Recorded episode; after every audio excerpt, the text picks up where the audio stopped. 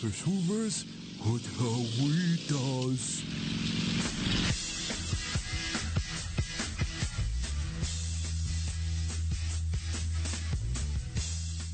Esta es una producción de Radio Toyancingo Universidad.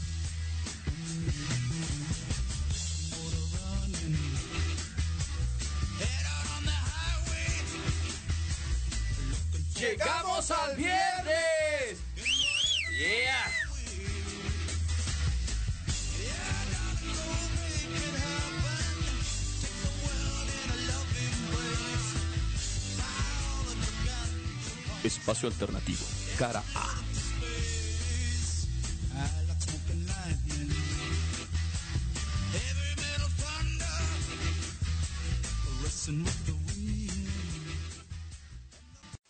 Hola, hola, bienvenidos este viernes 18 de febrero. Saltos en el tiempo, saltos de mecánica cuántica. ¿Cómo estás, León? Bien, bien, aquí otro viernes más en Por fin llegamos al viernes, espacio alternativo A. Esperemos que este clima nos ayude esta vez, porque siempre nos, nos anda achacando, ¿no? Pero toda esta semana nos lo hemos echado con, con frío, entonces a ver qué onda, a ver si podemos calentar este viernes. ¿Y estaremos en viernes o será una ilusión, una ilusión de tu, de, de tu mente, mi, mi Lion? Hijo, es lo que te iba yo a decir, yo creo que ya este quisiera yo que todos los días fueran viernes, ¿no? Para descansar, pero, pero está canijo. No, sí está pues, canijo. es que si todos los días fueran viernes, pues perdería el encanto el viernes. O sea, ya no tendría razón Sí. para esperar el viernes. ¿Qué crees? Vi la otra vez una, un- una puesta en escena, una obra de teatro infantil, este, donde hablaba de una niña que engañaba a la muerte y la atrapaba y entonces pues ya nada, nada se moría, ¿no? Entonces Ah. pues estaba, pues al principio todos decían, no, pues está bien padre, ¿no? Pero llegaba el momento el de, pues es que tengo hambre y pues no te podías comer nada porque nada podías matar, ¿no? Nada estaba muerto. Y de a- parranda. Exacto, y aparte hasta las mismas ver- legumbres y verduras y todo eso, pues no las podías cortar, o sea, se regresaban, porque no morían, y crecían, y crecían, y crecían. Entonces, es importante, ¿no? Pero la muerte. pues ba- bajo esa, bajo esa mm, premisa, pues aunque no comieras, pues no pasaría nada porque no te morirías. Sí, no, pues podrías mantenértela con agua, ¿no? Pero el agua tendrá también los, este, Eh, los, los microbios o partes vivas. ¿no? Oye, de veras, no, no lo había pensado eso. Bueno, a menos que sea purificada, ¿no? Porque en ese caso, pues no, no Pero existen microorganismos. Pero los estarías matando, ¿no? Qué loco. Ah, sí, pues, efectivamente. o sea, ¿cómo vas a purificar el agua Sí, no. si no puedes matar al, al, eh, los Te enfermarías, pero no te moriría, morirías, ¿no? Sí, eh, fíjate, no podrías tal vez, o sea, sí te enfermarías, sufriríamos mucho, dolores, cuestiones renales, Sí, cuestiones exacto. intestinales. Sin Sería morir. un infierno en la vida, pero no nos moriríamos. ¿Sabes qué? Me imaginé así como las de la Divina Comedia, ¿no? Los castigos de Dante, ¿no? De Ah, los círculos ¿no? del infierno, Exacto, me imaginé eso. Pues fíjate que cómo, cómo al, al final de cuentas la, la muerte en muchas de las veces se nos... em, eh, o, la percepción que tenemos es como algo catastrófico, pero pues si no existiera el ciclo simple y sencillamente Exacto. no podría continuar. Un balance, ¿no? Sí, pues imagínate todo estar todo eh, dañado, enfermo, Sí. con dolor y pues que no te puedas morir. Híjole. Sí, los ter- terminales, ¿no? Sí. Imagínate. Y fíjate, bueno, a- antes de entrar con la banda que vamos a hablar, pero, ya nos agarramos otra onda. pero fíjate, hace un tiempo estaba leyendo el caso de Junko Furuta. No Ajá, sé si has no, escuchado no, ese no, caso, bueno, a los que nos escuchen. Junko Furuta eh, era una muchacha que en los principios, no, eh, no en los principios, eh, de 88 por ahí así, Ajá. una muchachita de 17 años japonesa que este tiene un roce con uno de sus compañeros de clase que era de la mm, ¿cómo se llama? de la yakuza, ¿no? De esta Ah, de la mafia japonesa. Entonces, eh, un día pues, se la encuentran sola y pues la raptan y le hacen unas cosas Ajá. inenarrables, ¿no? Algo súper horrible. Cosas de película japonesa, ¿no? No, pero fuerte, o sea, Sí, algo sí. que cuando yo veía el caso dije, Dios mío, o sea... ¿Se que- puede? Y fueron 44 días Ah, continuos. o sea, la tuvieron ahí viva. Sí, o sea, 44 días. Entonces, eh, algo que me llamó mucho la atención que en, en un momento, eh, bueno, se narra en este caso que se llevó a cabo a finales de los 80 en Japón, que esta jovencita pues ya pedía, pues mátenme, ¿no? Ya esto Sí, ya. no es, o sea, ya no es soportable. Entonces, eh, fíjense cómo, eh, o bueno, hablando de esto, cómo la muerte realmente, pues no es como tan, eh, ¿cómo decirlo? Como tan, Tan mala como la vemos. pues sí, tan mala, tan eh, catastrófica, ¿no? Sino que justamente ahorita lo que comentabas de esta obra, pues si nada puede morir, pues sí, digo, estaríamos ya agonizantes, o sea, al punto de agonizar, pero Sí. nunca terminar el sufrimiento. Y, y lo más raro ahí que te decía que pues nunca se hacía de noche, ¿no? Porque qué? no se moría el día, ¿no? moría. Bueno, pero el día no es vivo, ¿no? O sea, Ajá. Tal, tal vez en una cuestión Como metafórica, ¿no? Exacto. Sí, ¿no? Pero bueno, pues no, no, no tendría que ver porque el día no está vivo, Sí, ¿no? sí, es sí. simplemente un ciclo de, de movimiento, ¿no? De la Tierra. Pero y, y- y fíjate, es- esa parte sí está interesante porque entonces la otra parte del planeta entonces Todo el tiempo de noche. ¿no? Porque no se puede morir la noche. Sí, sí, estaba, estaba loco. loco. Pues ¿dónde, ¿dónde vas viendo esas obras para niños? Y era, y era para niños, que era lo más, que era lo más loco, güey. no inventes, pues, pobres niños luego porque salen todos traumados. Sí, sí, sí, sí, les dije, le están dando una embarrada de, de, de muchas cosas a muy temprana edad, ¿no? Es que eran para niños de maternal. Sí. No, pues pobres muchachos. Pues bueno, después de este pequeño preámbulo que surgió no sé por qué razones, por estos saltos temporales que estábamos Sí, sí, sí. teniendo, y eh, pues empezamos a hablar de esto. Además también eh, el, el- el hecho del clima, pues también andas con la voz un poquito... Sí, medio roncón, medio Sí. ronco, Dios. El, el domingo, para los que pudieron este, estar por estos rumbos, pues el frío se desató de una manera muy pues eh, fuerte. Entonces, pues a cuidarse, ya saben, abrigarse, tomar medidas y más con estas cuestiones de pues de los contagios. Sí, y sí, sí. demás, Que sigue, más. que sigue esto, ¿no? Pues bien, mi Lion, ¿cuál es la banda? La banda que te voy a ser honesto, yo no soy muy fan, pero yo tampoco, teníamos ¿eh? que hablar, o sea, Sí, sí, sí, al, es- al momento de, de estar haciendo la estructura, no Marca podías- mucho, ¿no? Sí, marca, y, y- con muchos, eh, tanto músicos como grupos que van a seguir después Claro. de ellos. ¿De qué vamos a hablar, Sí, este. Y yo creo que, mira, yo realmente igual no, no soy tan fan y conozco bien pocas canciones. Hace rato me pasaste la selección, estuvimos escuchando y, y descubrí que dije, ah, órale, sí tienen buenas cosas. La verdad, este, sabía yo que igual individualmente cada uno de los músicos son muy buenos, pero a mí siempre se me hicieron bien pedantes. Cuando los veía en los videos así- y videos Sí, y sí, entrevistas sí. así como muy, así como chale, ¿no? ¿A poco sí es cierto que sean tanto, una- no? Sí, sí, sí, eran Un muy... aura como muy de gócenme. Sí, sí, sí, sí, bastante. Que eso sí, eh, hace años fue cuando me enteré el por qué se llamaban así. Y yo dije, creo que es el mejor nombre que podías tener, ¿no?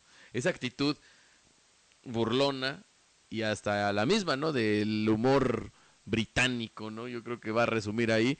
Y pues vamos a hablar de los The Who, ¿no? ¿De Los quién? quién. exacto. Los, exacto, los de quién, ¿no? ¿Quién? Los Who. ¿De quién?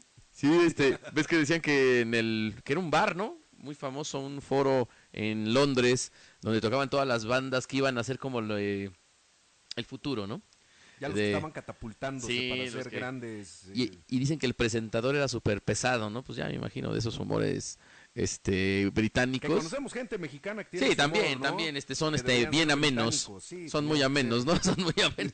Y que cada vez que pues, le pasaban la tarjetita, ¿no? Con el nombre y que de todos modos él siempre burlón le decía, a continuación, a continuación los, los quién, así como el de quiénes son estos tipos, ¿no? Estos pobres chavos, ¿no?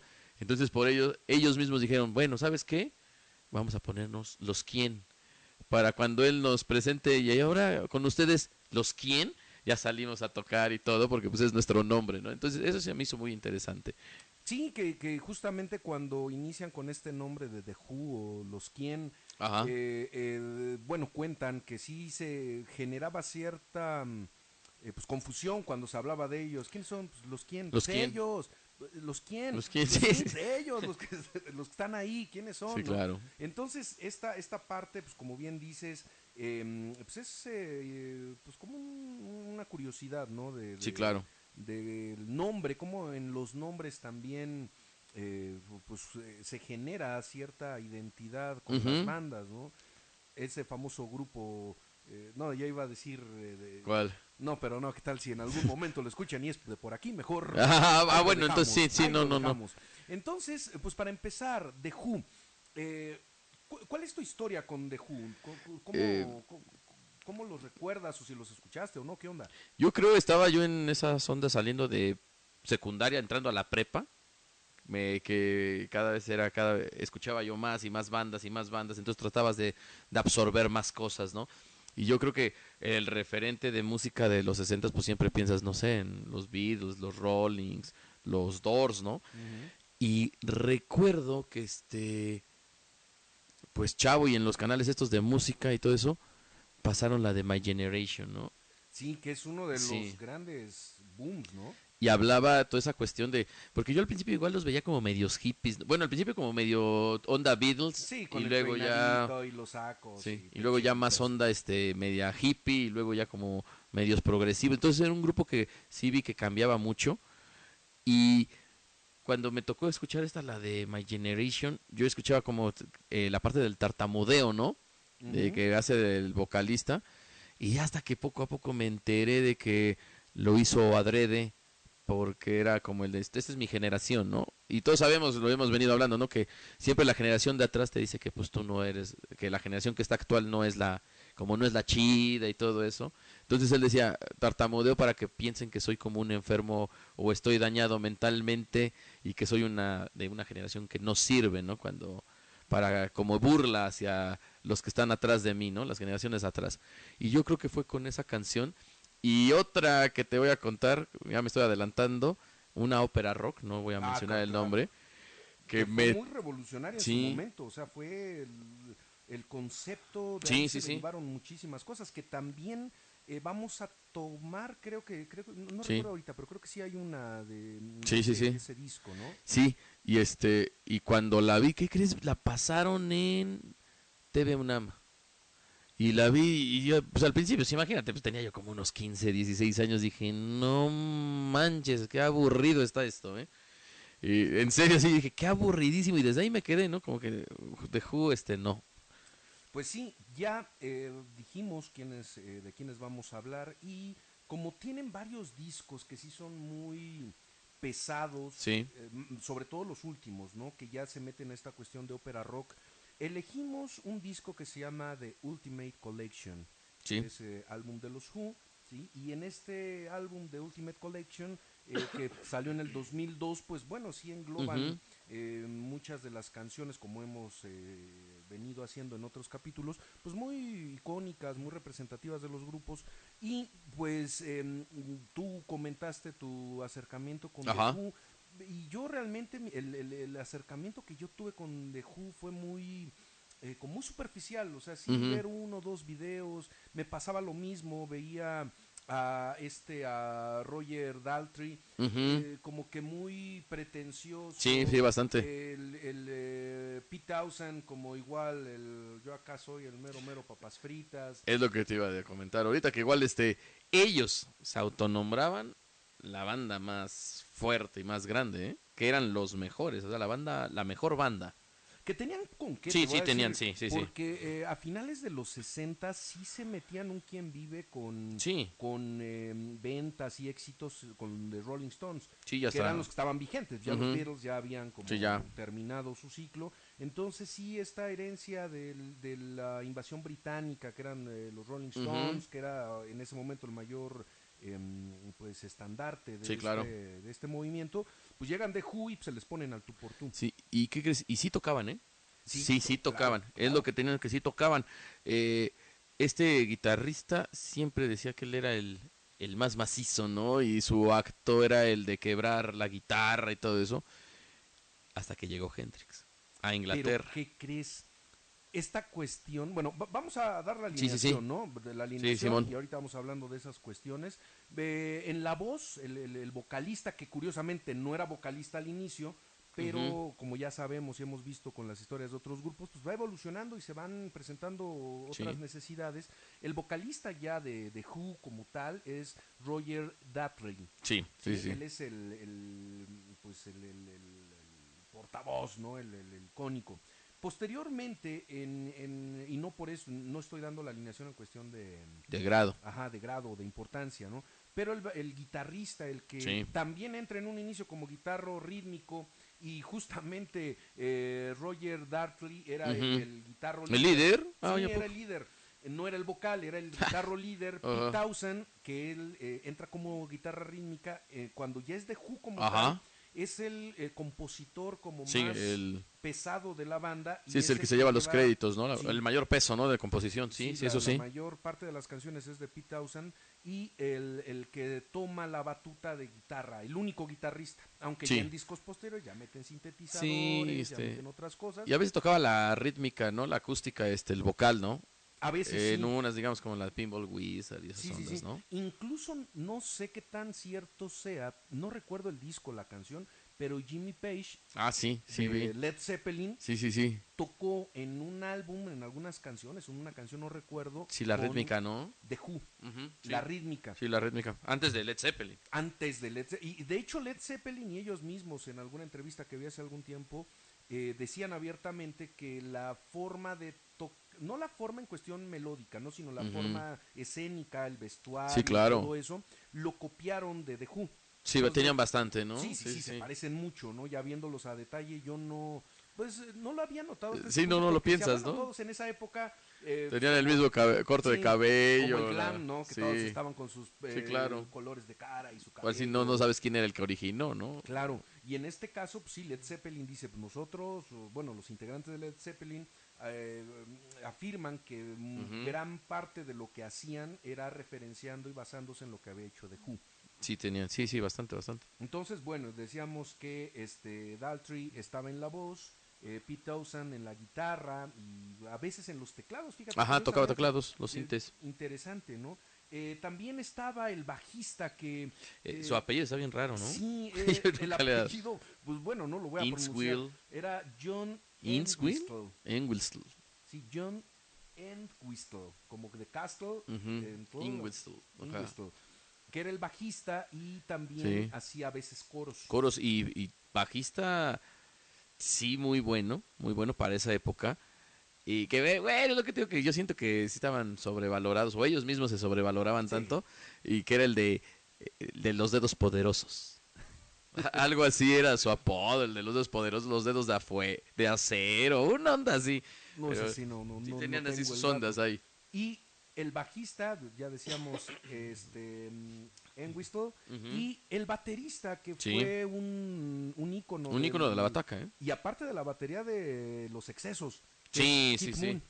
Y, y vamos a lo, a lo mismo, ¿no? Que venías diciendo ahorita de Led Zeppelin. Ahí está John Bonham, ¿no? Sí, que iba por la misma y pues le pasó la misma, ¿no? Sí, fí- fíjate, este, bueno, no, no sé en qué año habrá muerto, este, mm, eh, hablando de Led Zeppelin, pero con Kid Moon eh, falleció en el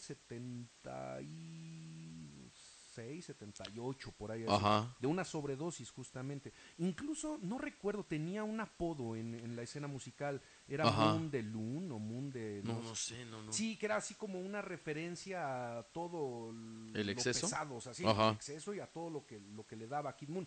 Y curiosamente, este, eh, los inicios de The Who, antes de ser The Who, que como otras bandas empiezan pues tocando con otros, van cambiando. El cover. ¿no? Claro, los que inician realmente el, el- el, eh, pues, eh, el juntarse Ajá. para una banda es el eh, justamente eh, End, End Whistle Ajá, y ajá, ok. que son los que están como más en contacto, van a la escuela, empiezan con esto de las bandas, pues luego ya llega Datry, Sí, sí, sí. este y, y- por último se, eh, se incorpora em, eh, Moon. sí, Kid Moon. Porque tenían otro nombre, ¿no? Y otro Sí. baterista, es lo que yo había checado, que tenían otro nombre y otro baterista, algo como Replanted o No Replacement. me acuerdo el nombre ahorita de, de Portland, ah, no me acuerdo. y Pero era otro baterista, ¿no? Era otro baterista, pero curiosamente antes de que graben el primer disco, como era casado y era un poco mayor que ellos, pues No, renuncia pues a la ya. banda Sí, pues no. para dedicarse a su trabajo, a su familia, criar Es que, hijitos. ¿Para, para qué me dedico a esto si nunca me va a dejar, no? Sí, Yo creo que es de las de las cuestiones más difíciles, al igual que el, al que sustituyó eh, Ringo, Starr, ¿no? Sí, no me Yo creo que igual Ese, ese es dato sí se lo, ¿no? se lo hubiera sabido el Julio. Sí, Eh, que igual, ¿cómo ¿no? No me acuerdo, pero sí, Richard Starkey Sí, que o le- Ringo Starr. que les dijo, me salgo porque no les veo futuro, ¿no? Y Y meten a pum, Ringo Starr y paz, ¿no? Tómala. Sí, y, y- y otro dato curioso, fíjate, con The Who.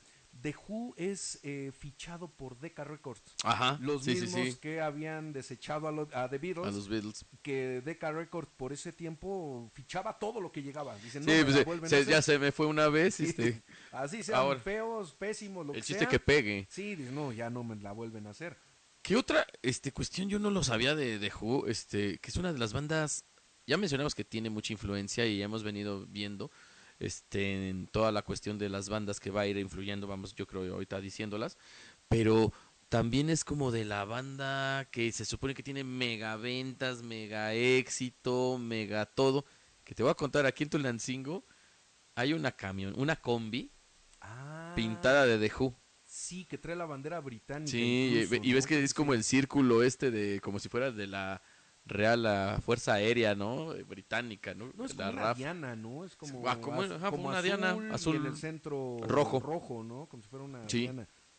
Entonces, este, sí, hasta dije, órale, no, o sea, yo te digo, yo no pensé que fueran tan influyentes, ¿no? Y, y bueno, tan solo la canción, la de My Generation, que es como, se supone que himno y casi, casi patrimonio de la humanidad, ¿no? Algo así, casi, estaba yo viendo que es como de las canciones, está rankeada como la onceava canción más importante del mundo. Ah, caray, este, ¿tanto así? Sí, este, y aparte también eh, para los, ¿cómo se llaman los premios estos gringos a la música? Los Grammys. Grammys, no, sí, Grammys. Sí, Grammy tiene una mención honorífica pr- representativa de la época y no sé cuánto, ¿eh? Que, que justamente esta canción de My Generation es la que vamos a escuchar a Sí, continuación. con la que abrimos. Vamos a abrir con ella. Eh, yo eh, la llegaba a escuchar, aunque si soy honesto, no, no me interesaba mucho. El ritmo, ustedes lo escucharán, es muy, eh, pues, eh, muy característico, ¿no? Como muy happy. ta, Sí, sí, sí. ta, ta, Y yo lo que tú decías, a mí se me hacía muy Beatles, pero rápido. A mí se me hacían más tipo Rolling Stones, como... da- life forever. Ah, ya, ok, sí. Así como que ese ritmito, eh, lo- lo- los Beatles, no sé, como que me, me- me generaban otro tipo de, de percepción. Pero esta canción de My Generation, vamos a escucharla, voy a leer un fragmento de la letra para poder entrar en contexto con esto. Y dice así, la gente trata de menospreciarnos, hablando de mi generación, simplemente porque vamos donde queremos, hablando de mi generación. Las cosas que hacen parecen espantosamente frías, hablando de mi generación. Espero morir antes de hacerme viejo, hablando de mi generación. Bueno, y Kid Moon sí, Sí. lo logró. ¿no? Sí, sí, sí, Pero, sí. Bueno, pequeño paréntesis. Seguimos, coro, esta es mi generación, esta es mi generación, nena. ¿Por qué, nos, eh, ¿por qué no se van todos a... Lo, lo ven como es la letra, sí, ¿no? sí. Digo, yo no lo estoy inventando, así es la letra. Eh, ¿Por qué no se van todos a la mierda y se desvanecen, hablando de mi generación, y dejan de intentar escarbar en todo lo que decimos, hablando de mi generación? No trato de causar una gran sensación, solo hablo sobre mi generación. Sí, sí, sí. Que ahorita esta, esta cuestión de generación, regresando, platicamos un poquito, porque sí, eh, parece ser que cada generación tiene esa... Sí, ese pique, percepción, ¿no? De los que están... Los que están arriba o atrás, se puede decir, este, son como mi enemigo, ¿no? Mi versus porque no me entienden, ¿no? Sí, tenemos que pasarle esta peta y no Sí, me la claro. quieren pasar, ¿no? Pues bien, vamos a escuchar esta canción, My Generation, para los que nos estén escuchando ahorita en vivo. Ya saben que para Facebook y otras plataformas, Sí. pues tenemos que silenciarlas. Y, Y, pero se repite, ¿no? Se vuelve, se retransmite, o cómo sería la palabra. Eh, eh, pues sí, eh, re- bueno, la, la, eh, retransmitimos, pero ya sin la, Sin la música. musical. Para eso, por eso, para la gente que nos está escuchando, que no está en vivo, pues eh, sería también importante que nos escucharan, eh, o más bien escucharan la canción eh, para que eh, pudieran ya de manera personal es, eh, darle esta checadita. Y que disfruten en Así vivo. es. Así que vámonos, My Generation. Escuchas Radio Toyacingo Universidad.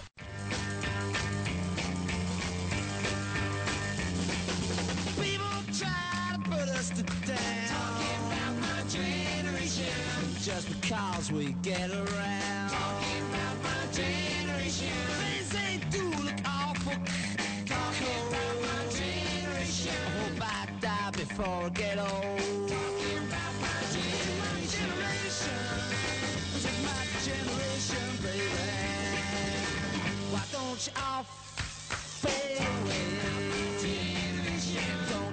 Dig what we all say. I'm not trying to cause a big sensation. I'm just talking about my generation.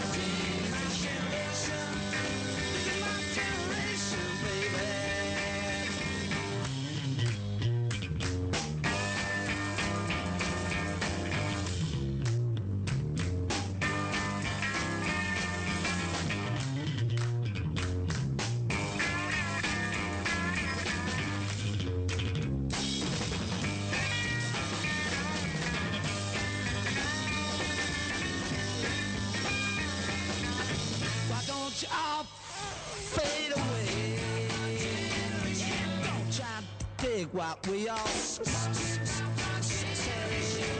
To cause a big sensation. Just talking about my generation.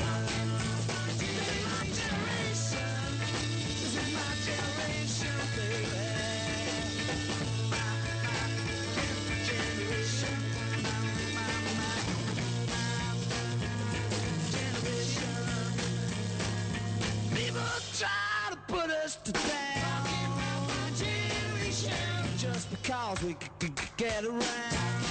My they do look awful. Cold. I die before I get old.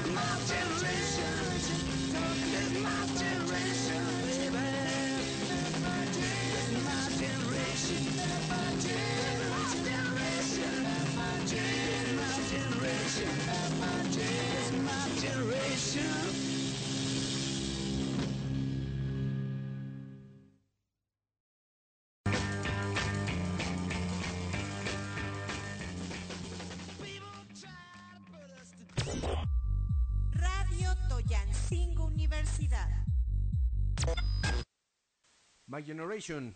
Yeah. Este. Te iba yo a comentar algo. Eh, toda esta cuestión hasta como de la letra y cómo viene. Yo creo que en Estados Unidos tuvieron a lo que era Iggy Pop, ¿no? Eh, como esta cuestión del protopunk, ¿no? El pre-punk.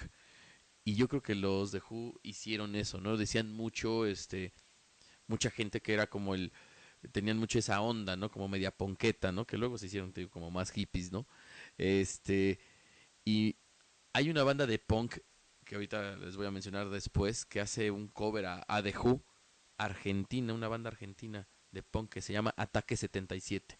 Y viene la canción ahorita de las que vamos a, a poner, pero pues ahorita más adelante les cuento Pero fíjate, de esa historia. antes, antes de Ataque 77, antes de Ajá. hip hop, el protopunk Ajá. peruano. Ah, sí, bueno, Los los, Psychos. los Psychos, ¿no? Sí, sí, sí. Que estaría bueno un día hacer como un programa de bandas que mm, fueron muy este mm, eh, valoradas por debajo, ¿no? Sí, ok. Como esto de los Psychos que sí yo escuchaba y traían esta onda como de este sonidito sesentero, Ajá. pero completamente El de tócalo como- ¿eh? O sea, Vámonos como vaya, ¿no? Sí, Sí, sí, vamos sí. a destrozarlo todo. O sea, hay una canción que literalmente lo dice así, vamos a Sí. destrozarlo todo. Sí, sí, sí. Entonces, Y, y- y que justamente en los años 60, que viene esta, pues, pues, ¿cómo decirlo? Como esta idea de esta generación de jóvenes de eh, no estamos de acuerdo con estas ideas Ajá. establecidas de guerra, de De todo lo que, venía de la guerra de Vietnam y toda esa cuestión, Claro, ¿no? y que viene eh, como una respuesta a, pues a esta generación de, de- de querer romper, ¿no? Sí. Con, con esos con esas estructuras. Y justamente con esta canción de My Generation, mi generación eh, y que te bueno, que comentaba que, quería ahondar un poquito en esto. Hace unos días platicaba con una persona decía, no, bueno, antes de iniciar Ajá. con esto, para poder po- eh, poner un... En un- contexto. Exacto. Hace unos días fuiste a ver a Bumburi, vigésima... Sí, sí, sí. ¿qué? Vigésima tercera. Vigésima tercera vez. Fuiste a ver a Bumburi, a... Sí. ¿qué? ¿Dónde estuvo? En el Palacio. En el. Palacio de los Deportes. Fíjate, estuviste ahí viendo a Bumburi.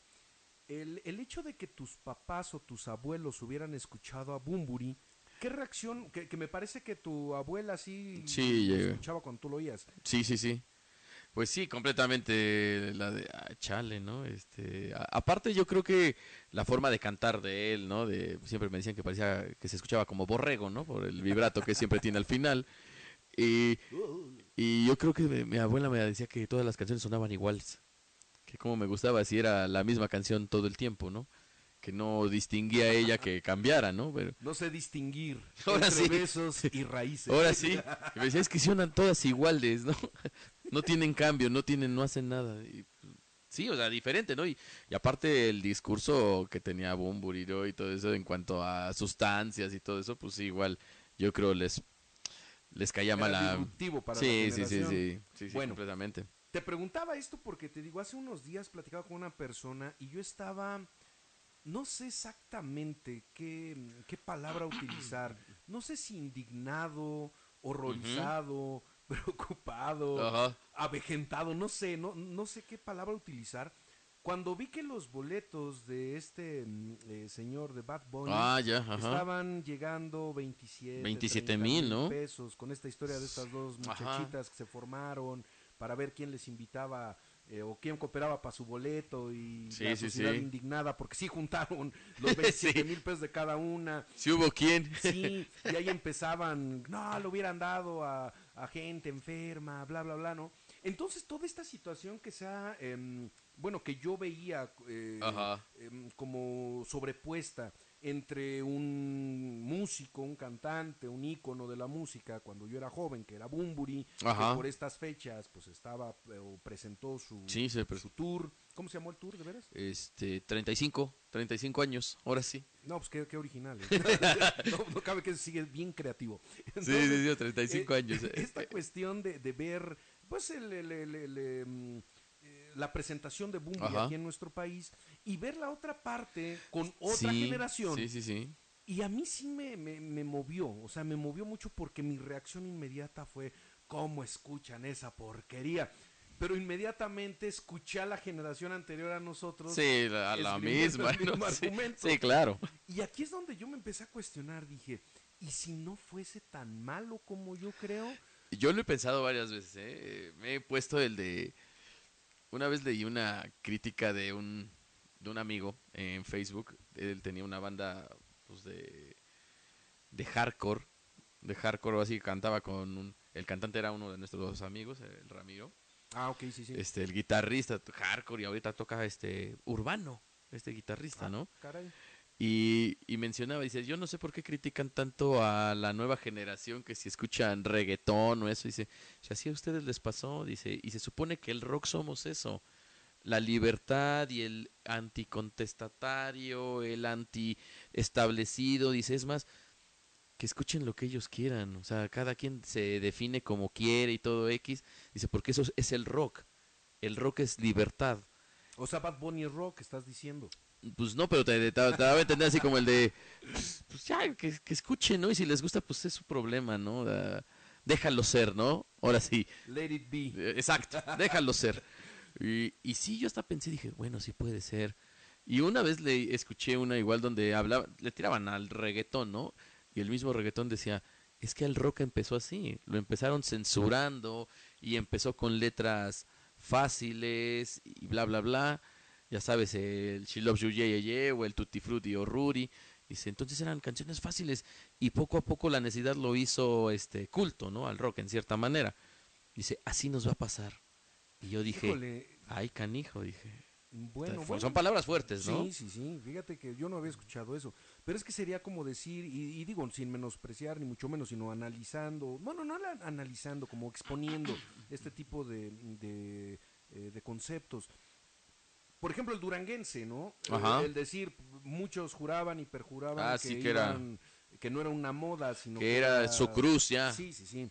y que pues podríamos aplicar la misma, ¿no? Eh, eh, letras sencillas, poco a poco la misma evolución va a ir dando para más, pero eh, pues ya sabemos cómo terminó, Sí, ¿no? sí. No sé si aún se haya grupos que toquen. Yo creo uno que otro, pero no creo que ya exista así como tal género y todo eso, así como ese boom que existió, pues ya, nada, ¿no?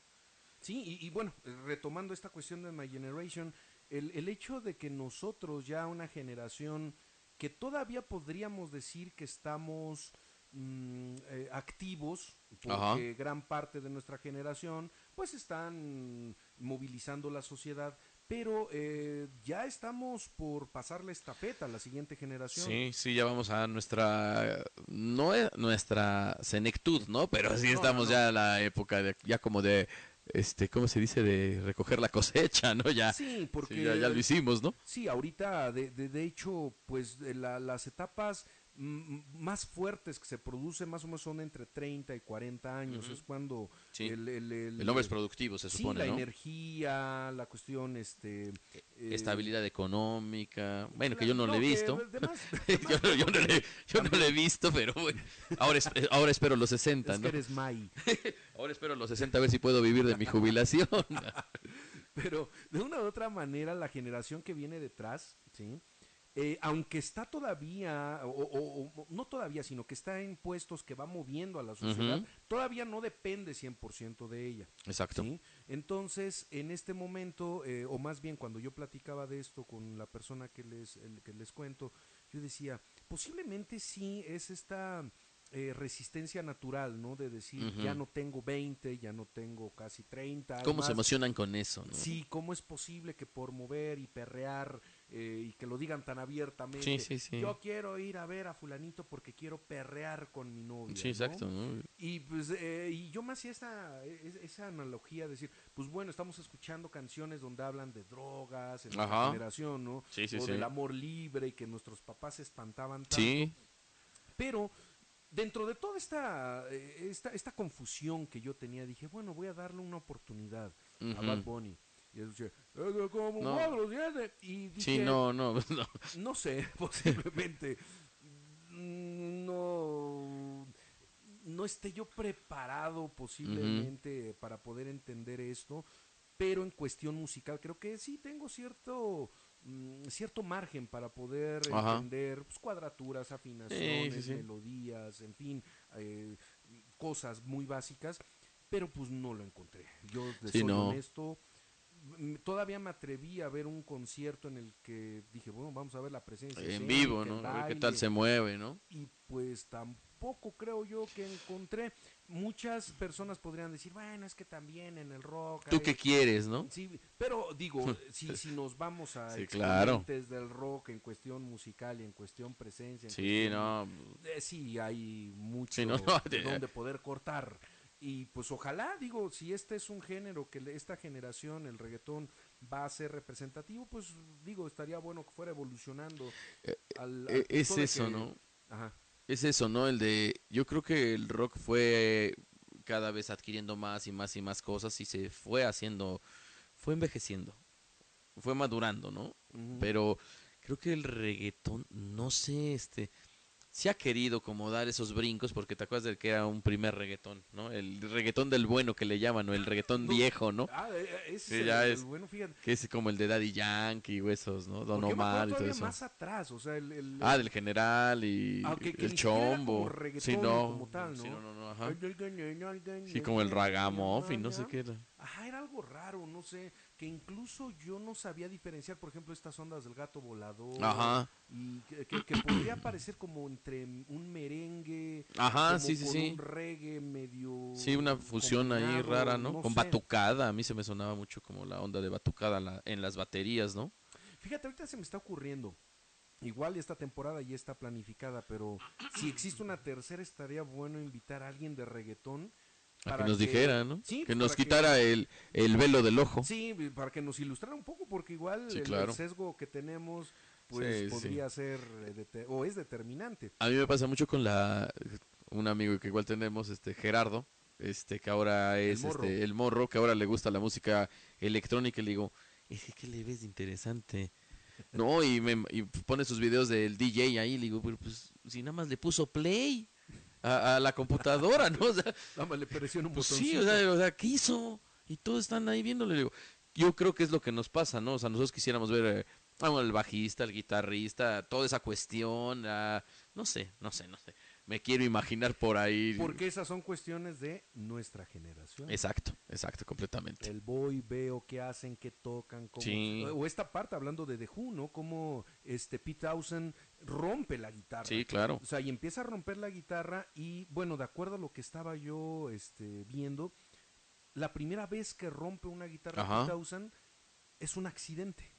No era provocado. No era planeado. Ajá. Eh, Supuestamente el escenario en donde estaban tenía unas características en la parte de arriba, no sé. Quiere aventar la guitarra como parte del show. Ajá.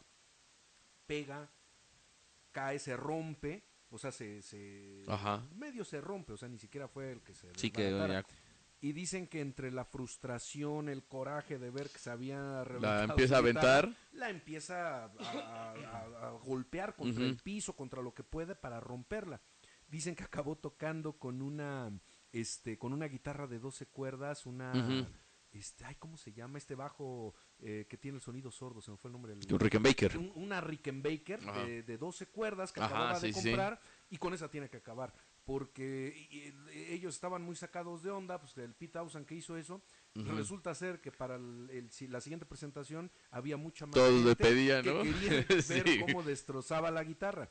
Y date cuenta cuántos grupos han es- hacen eso ahora, Sí. ¿no? Digamos, eh, para los cierres, ¿no? El de ley era Motley Crue, yo Sí, sí, sí. creo, Motley Crue, Guns N' Roses, muchísimas bandas, ¿no? Terminan este azotándose. Nirvana, que era bien común igual. No, este, pero ahí, sí, cuando avientan, ¿qué fue el bajo, no? Que le cae Sí, en en la la cabeza. cabeza. a Kurt Cobain. Sí, entonces, sí era como que eh, marcó esa, ese momento, ¿no? Sí, Este, y que, que, que se volvió algo muy, em, muy propio de The Who. E incluso después Kid Moon retoma esta parte y él también empieza a destrozar la, La batería. Entonces, Ah, sí, el, el, este, e- estos dos personajes empiezan a destrozar los instrumentos y pues era como el... Aparte, es que te- si te das cuenta, en, eh, con, con Bad Bunny y todas estas cuestiones, estos chavos, les da la opulencia, el de tengo, como el chico Gorducci, ¿no? El de tengo los tenis Gucci más caros y no es solo sacar la cartera y el tip no sé qué y las cadenas. Aquí era eso, ¿no? Sí, a ver, este, azorraja una Fender Stratocaster del cincuenta y tantos, pues sí, sí duele, ¿no? O sea, que los chavos dirían, "Ay, no manches, es una guitarra, ¿no? O destroza la batería, ¿no? ¿Qué es, un, qué es, qué eso y qué, no? Y es lo que yo diría, "Mm, me da igual unos tenis, ¿no? De esa cantidad de dinero, ni los usaría, ¿no? La verdad, para, para que se me gasten, pues, no. Sí, sí, pues, soy de la idea.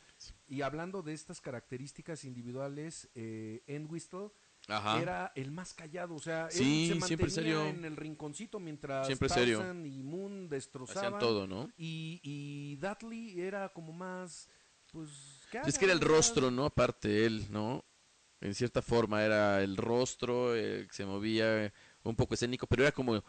Es que está chistoso, ¿no? Porque él era como el tranquilo, el tierno, ¿no? Mientras los otros dos eran los salvajes, ¿no? El de la mirada. tierna, Exacto. El que conquistaba a las mujeres. Sí, exacto, por exacto. ser el buena onda. Pues bien, vamos a escuchar una segunda canción que se nos está pasando el tiempo Sí, voladísima, sí, sí. ¿eh? Es que sí, estos temas, de empezando con lo de, De la muerte. lo de la muerte y eso, pues sí estuvo un poquito extenso, pero bueno, es, es, es parte de- del programa. Vamos a hablar, o, o más bien, vamos a poner una canción que se llama I Can't Explain. Sí, ¿qué crees? Yo no- nunca la había escuchado hasta hace poco. Y está buena, ¿eh? Está buena la muy rola. buena. Y me llamó la atención lo que dicen, ¿no? Que era completamente basada en los Kings. Sí. Que eran los de You Really Got Me, ¿no? Que eran como los pr- primeros que pusieron el acorde para el, para el metal o el rock más pesado. Y que de ahí se basaron ellos. Y lo estaba yo escuchando y decía yo, oye, sí, suena, suena chida, suena agresiva, suena... Y que The Kings fue Sí. un- una, mm, eh, pues una banda que influenció mucho a The Who. O A The Who ellos, a los Who. mucho Sí. esa banda. Entonces, esta canción de I Can't Explain, también junto con esta canción de My Generation, era... eh, está ocurriendo todo esto y cómo te lo explico, ¿no? O sea, yo lo siento, yo lo vivo, pero ¿cómo te lo puedo expresar? Voy a leer una Sí, parte, un fragmento de esta canción. Y dice, tengo una sensación por dentro, no lo puedo explicar. Es de un cierto tipo. Tengo calor y frío. Sí, en lo profundo de mi alma, sí. He dicho, ahora me siento bien. Sí, pero no lo puedo explicar. Mareado en la cabeza y me siento triste, las cosas que has dicho. Bueno, quizás sean ciertas. Estoy teniendo sueños raros una y otra y otra vez. Lo que significa, pero no puedo explicar. Creo que es amor. Te lo intento decir cuando me siento triste, pero no lo puedo explicar. Sí, oye lo que estoy diciendo, chica. Mareado en la cabeza y me siento mal. Las cosas que has dicho me has enfadado muchísimo. Estoy teniendo sueños raros una y otra vez. Sé lo que significa, pero no lo puedo explicar. Yeah. Fíjense esta, esta letra sí, sí. muy interesante. Así que pues vamos a escuchar la canción. Repito, vamos con esta canción I Can't Explain. Va. Yeah. Radio Toyancingo Universidad.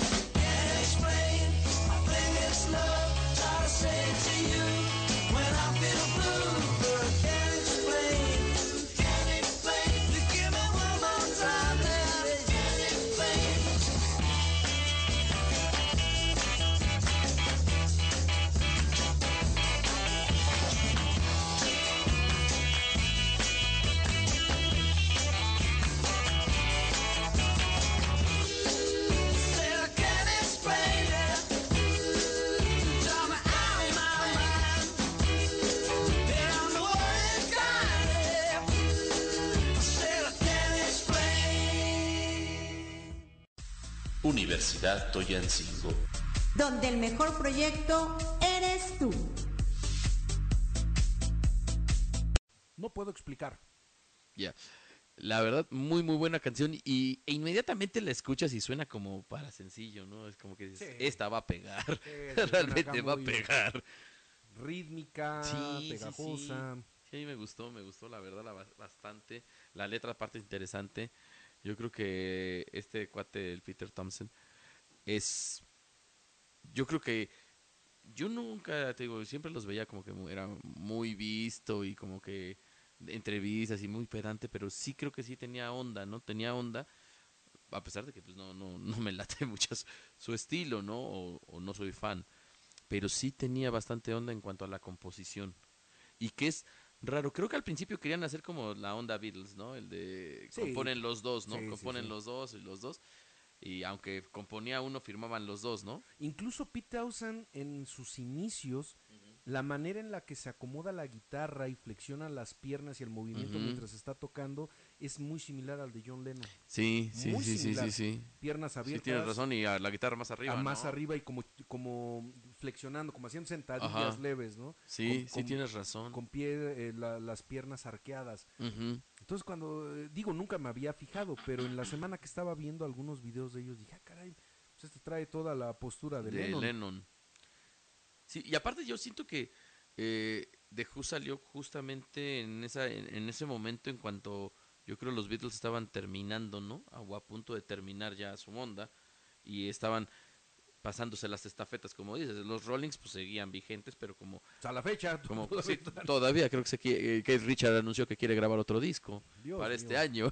Ah, bueno, pues mientras les dé el- el- la energía, pues que sigan grabando. No, aparte le dices, imagínate cuánto dinero han de tener. o sea, como que dijeras, quiero sacar un disco porque ya no tengo varo. No, pero ya trasciende, ya no es dinero, ya es... Sí, no, pues ya. Toda su vida lo han hecho, o sea, es eh, como aquellos, eh, eh, aquellas personas que, no sé, les apasiona lo que hacen y no se quieren jubilar porque pues su trabajo es su vida, ¿no? O les pase como cuando se jubilan, digamos, los maestros, ¿no? Que es muy común, ¿no? Que se jubilan y dos, tres años y pelas porque no tienen actividad. ¿Tú te morirías si te jubilas? No, no, yo sí quisiera vivir ya así onda Playboy y toda esa cu- cuestión. Vas a poner tu mansión, Sí, ¿no? ya, ya quisiera darme ahora sí la vida. Tu mansión eh, rodeado de, de Sí. placeres. Ya despertarme a las 11 de la mañana sin preocupación de ya llegué tarde. De- Ahora te despiertas a las 11, pero con la preocupación de que Sí, de que ya llegué tarde. Lo único que cambiar es ya no quiero la preocupación. Exacto. Y pues sí, esta, esta canción como, como lo, lo- bueno, ustedes lo escuchaban y leíamos anteriormente la letra, eh, eh, creo que mm, eh, es atemporal porque todos en algún momento nos sentimos incomprendidos y no sabemos cómo explicar el hecho de lo que me sucede. Y esto es en todas las generaciones. Y- todas las edades, adolescentes, sí. Y sobre todo los adolescentes, digo ya, que no nos exime como adultos, ¿no? Pero es todavía un poco más fácil ya como adultos decir, bueno, esto ya me pasó, ya más o menos tengo cómo referenciar esto que me ocurre, ¿no? Ya tengo más O- experiencia. o- referencia. ya sé cómo llamarlo, ¿no? En cosa que pues a veces de niño, adolescente, pues estás apenas claro. aprendiendo, estás viviendo algunas cosas y em, no sé, no, no- no sabes cómo decirlo. Por ejemplo, alguna vez estaba leyendo algunos este, seminarios de, de Jacques Lacan y decía algo interesante, no recuerdo qué número de seminario era, el 9, no me acuerdo. Y decía que el, eh, el amor eh, siempre lo vamos queriendo emular porque queremos volver a sentir esa, eh, esa emoción que nos dio el primer amor. Ajá, sí. Como el primer beso, o sea, el primer beso, digo, no necesariamente el primer beso, hay primeros besos que fueron muy... Sí, claro. pues, muy Yo creo que nadie, nadie sabe ¿no? besar, ¿no? Entonces, No, pero fíjate, mi primer beso sí fue así algo súper cañón, ¿no? Pero em, digo, hay situaciones en las cuales las personas pues no están en las mejores condiciones para dar el primer beso, pero me refiero al primer beso, eh, al primer beso como de amor, el que disfrutas. ¿no? Y este personaje decía que eh, como queremos volver a sentir esa, esa sensación, queremos volver a vivirla, vamos buscando y vamos a repetirla, a ¿no? repitiendo, pero pues ya no, son solamente válidas sombras de Sí, claro, no, no, no, sí, ahorita que lo estoy pensando, pues sí, no, a pesar de que... Y yo creo que siempre recuerdas el primer beso, ¿no? Sí, y ¿con es, quién fue tu primer beso? es una amiga, era realmente Nombres, una amiga. nombres. no, pues nada, no puedo. ¿Por qué no? No, no puedo. Nombres, no apellidos, no vas a decir, se llama fulana de tal, vive en tal colonia, en tal calle, el teléfono. No, pero sí, sí hay todavía, este, no hay una relación, pero sí todavía hasta estamos en el mismo gremio y toda la onda, entonces no. Bueno, no, hombre, pues no creo que se llame, este, ¿qué será Empieza un nombre? con... No, no, mejor Es que si fuera un nombre muy complicado y muy sui generis, pues posiblemente sí, nada más hay una, es- no sé, no se me ocurre un nombre tan... Que nada más sea de una persona. Ajá. Decir, se llama... No, pero creo que es la, es la única que conozco con ese nombre. Y eso que no es un nombre tan... Es un nombre X, ¿no? Pero sí, no, no, no, no manches. Y sí me acuerdo de Bueno, ese ¿cuántos beso, años sí. tenías el primer beso? No, pues ¿qué crees? Yo sí siempre fui me- medio lento.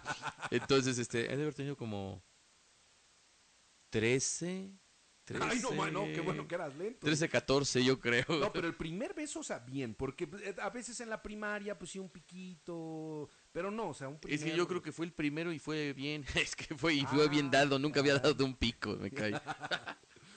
Por eso ni sabía yo qué, qué sensación era tener otros labios, ¿no?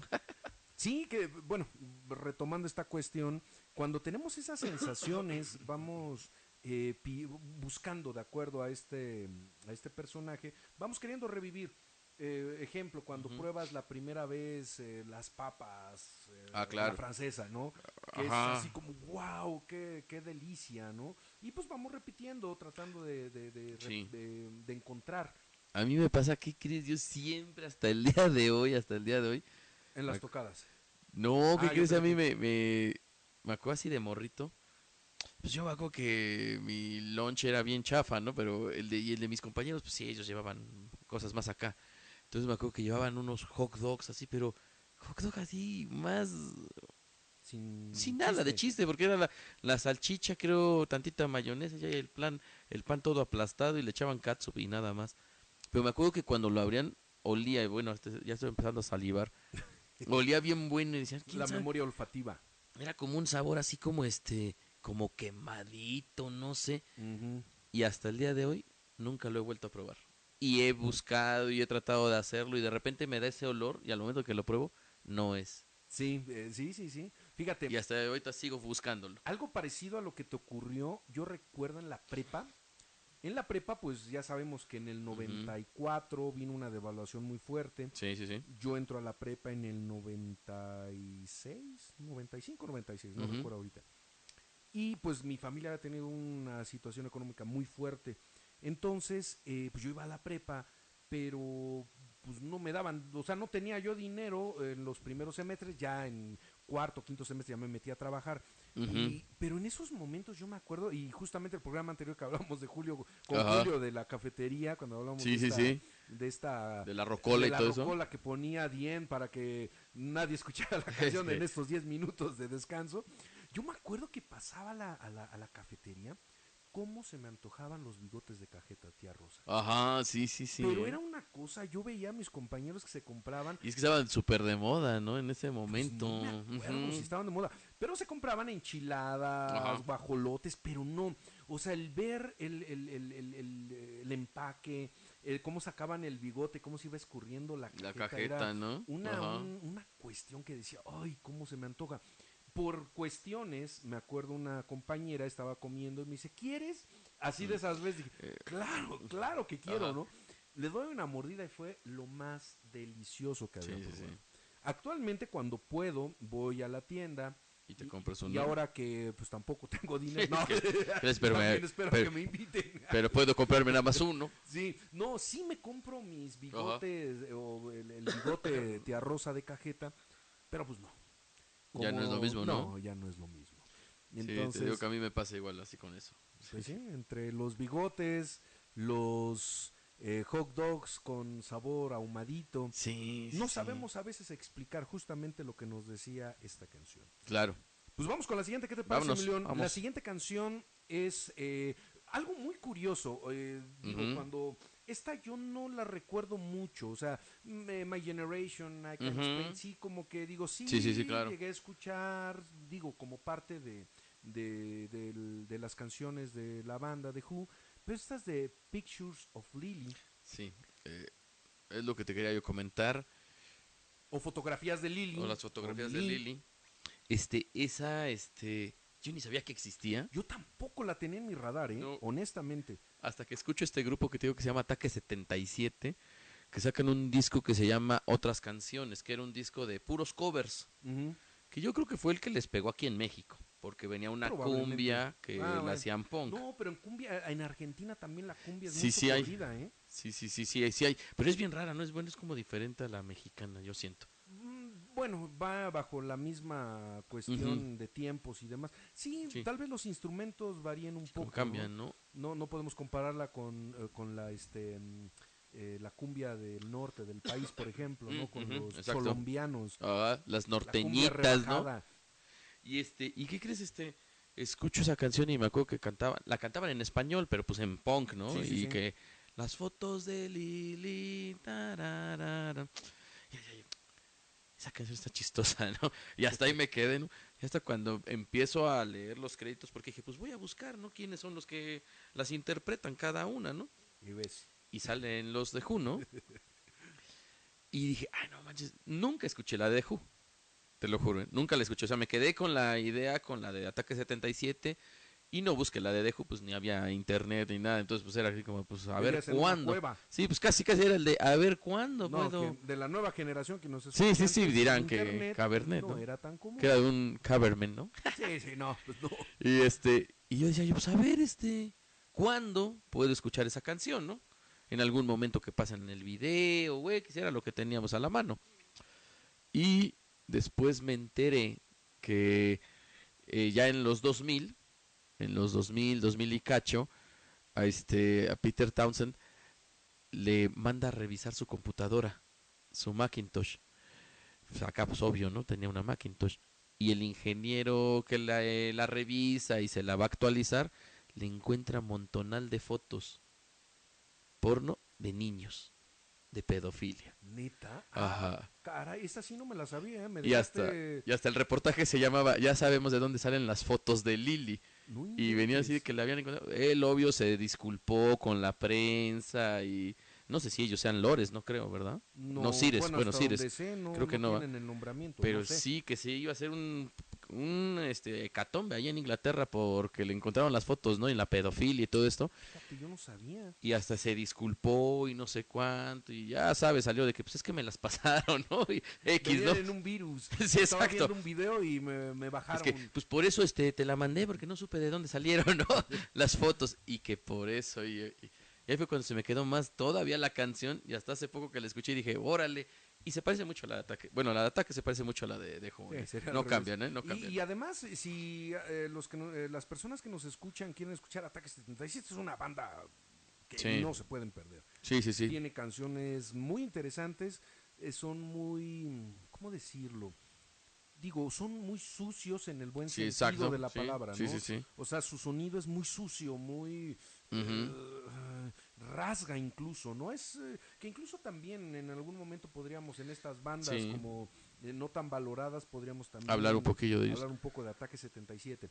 Ujú. Ya nada más para último, te quiero mencionar. ¿Qué crees? Ahorita se me vienen los covers de punk. Otro super mega cover que le hacen a The Who y yo creo pues es la banda más representativa del punk, pues los Ramones, ¿no? Eh, los Ramones sacan un disco, creo que se llama Adiós Amigos, así en español, Adiós Amigos sí, sí. o Mondo Bizarro, no sé cuál de los dos es, pero es de covers y con- es con el que se despiden, así ya como el de, pues aquí se acaban los Ramones y vienen covers así de ah, de Tom Waits, que les así como un cover de Tom Waits, o sea, vienen covers así Sí, muy locos. locos, ¿no? Y toda esa onda. Y tocan Substitute de justamente de los de Who. Y es el video promocional del disco y todo eso. Y justamente hasta colabora en esa canción. No sé si hagan los coros o toca el bajo. Eh, Sean Gisul, que es la bajista de White Zombie, o Rob Zombie hace coros. Una onda por ahí. por ahí. Sí, sí, sí, ya era una mezcla ahí grande porque ya era la despedida de los Ramones. Pues yo siempre me quedé con las ganas de un cortecito a los Ramones. Sí, yo creo que sí. Con el flequito. Yo más, ¿no? Porque pues no, no, no No tengo. Sí, no. Hubiera- como hubiera sido, pero fleco, lo que, con tal de tenerlo. como hubiese sido. Pues vamos a leer un poco de, de la letra de eh, Pictures of Lily o fotografías de Lily, que pues habla de esta... mm, Yo siento como de ese amor adolescente, el fetichismo, no sé, tal vez sea. Sí, fetichismo, autocomplacencia. Exacto. En fin, que esto, pues digo, es una, un- una canción que vamos a escuchar que tiene buen ritmo también. Entonces voy a leer un fragmento de esta canción. Dice, me despertaba por la mañana, me sentía tan mal, estaba tan harto de tener noches de insomnio. Fui y le dije a mi padre. Me dijo, hijo, aquí hay algo pequeño. Y ellos se quedaron atrapados en mi muro, y ahora mis noches no son tan solitarias. De hecho, yo no me siento del todo mal. Las fotos de Lily han hecho mi vida tan maravillosa, las fotos de Lily me han ayudado a dormir por la noche, las fotos de Lily han resuelto mis problemas de la infancia, las fotos de Lily me han ayudado a sentirme bien. Después dice las fotos de Lily, Lily, wow, wow, wow, to- toda esa onda de coros. Y continúa, y entonces un día las cosas no estaban tan bien. Me enamoré de Lily. Me- le pregunté a mi papá, ¿dónde puedo a Lily encontrar? Él dijo, hijo, no seas tonto. Ella ha estado muerta desde 1929. Ay, qué loco. Oh, cómo lloré aquella noche. Si yo hubiera nacido en el tiempo de Lily, hubiera estado bien. Las fotos de Lili han hecho mi vida tan maravillosa. Las fotos de Lili me han ayudado a dormir por la noche. Yo y Lili estamos juntos en mis sueños. Y yo te pregunto, oye Señor, ¿alguna vez has visto las fotos de Lili? Yeah. Está buena, ¿eh? Está buena, ¿eh? Muy buena. Vamos a escuchar, los que están en vivo, escuchemos Pictures of Lily. Yeah. Escuchas Radio Universidad. I used to wake up in the morning. I used to feel so bad. I got so sick of having sleepless nights. I went and told my dad. Said, son, now here's some little something. And stuck them on my wall.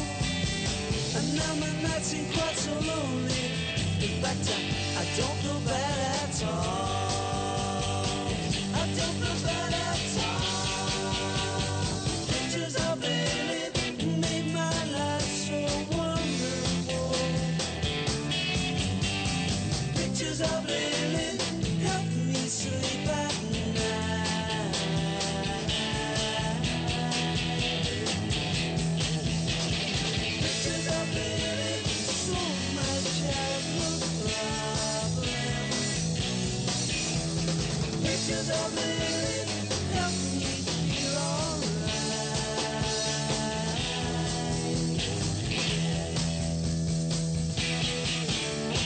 Pictures of Lily, Lily, oh Lily, Lily, oh Lily. Pictures of Lily.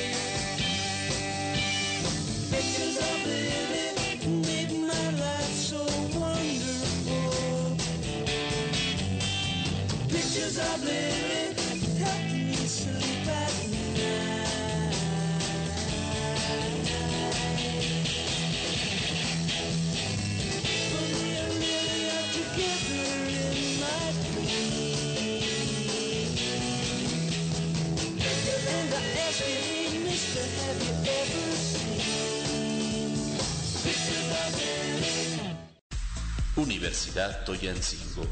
donde el mejor proyecto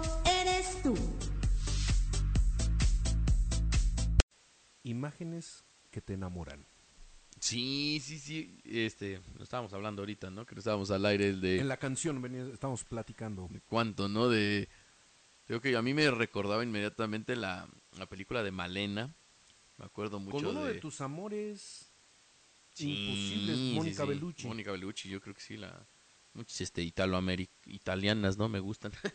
y este sí está yo creo Mónica Bellucci sí en esa película yo creo representaba lo que era Lily, ¿no? La mujer que nadie podía tener, ¿no? Y que todos la imaginaban o tenían una foto tal vez de ella o, o alguna pertenencia, ¿no? Este, y de ahí te comentaba yo que a mí me pasó el de a mí de por sí me gustan mucho esas ondas de esa época, ¿no? Como el tipo pin-ups y todo eso. Sí, yo creo que a muchos nos gusta. Sí, ¿eh? sí, sí, sí. Y yo creo, me pasó una vez que vi una película, no recuerdo ahorita ni cómo se llama, ¿no? En blanco y negro, ¿eh?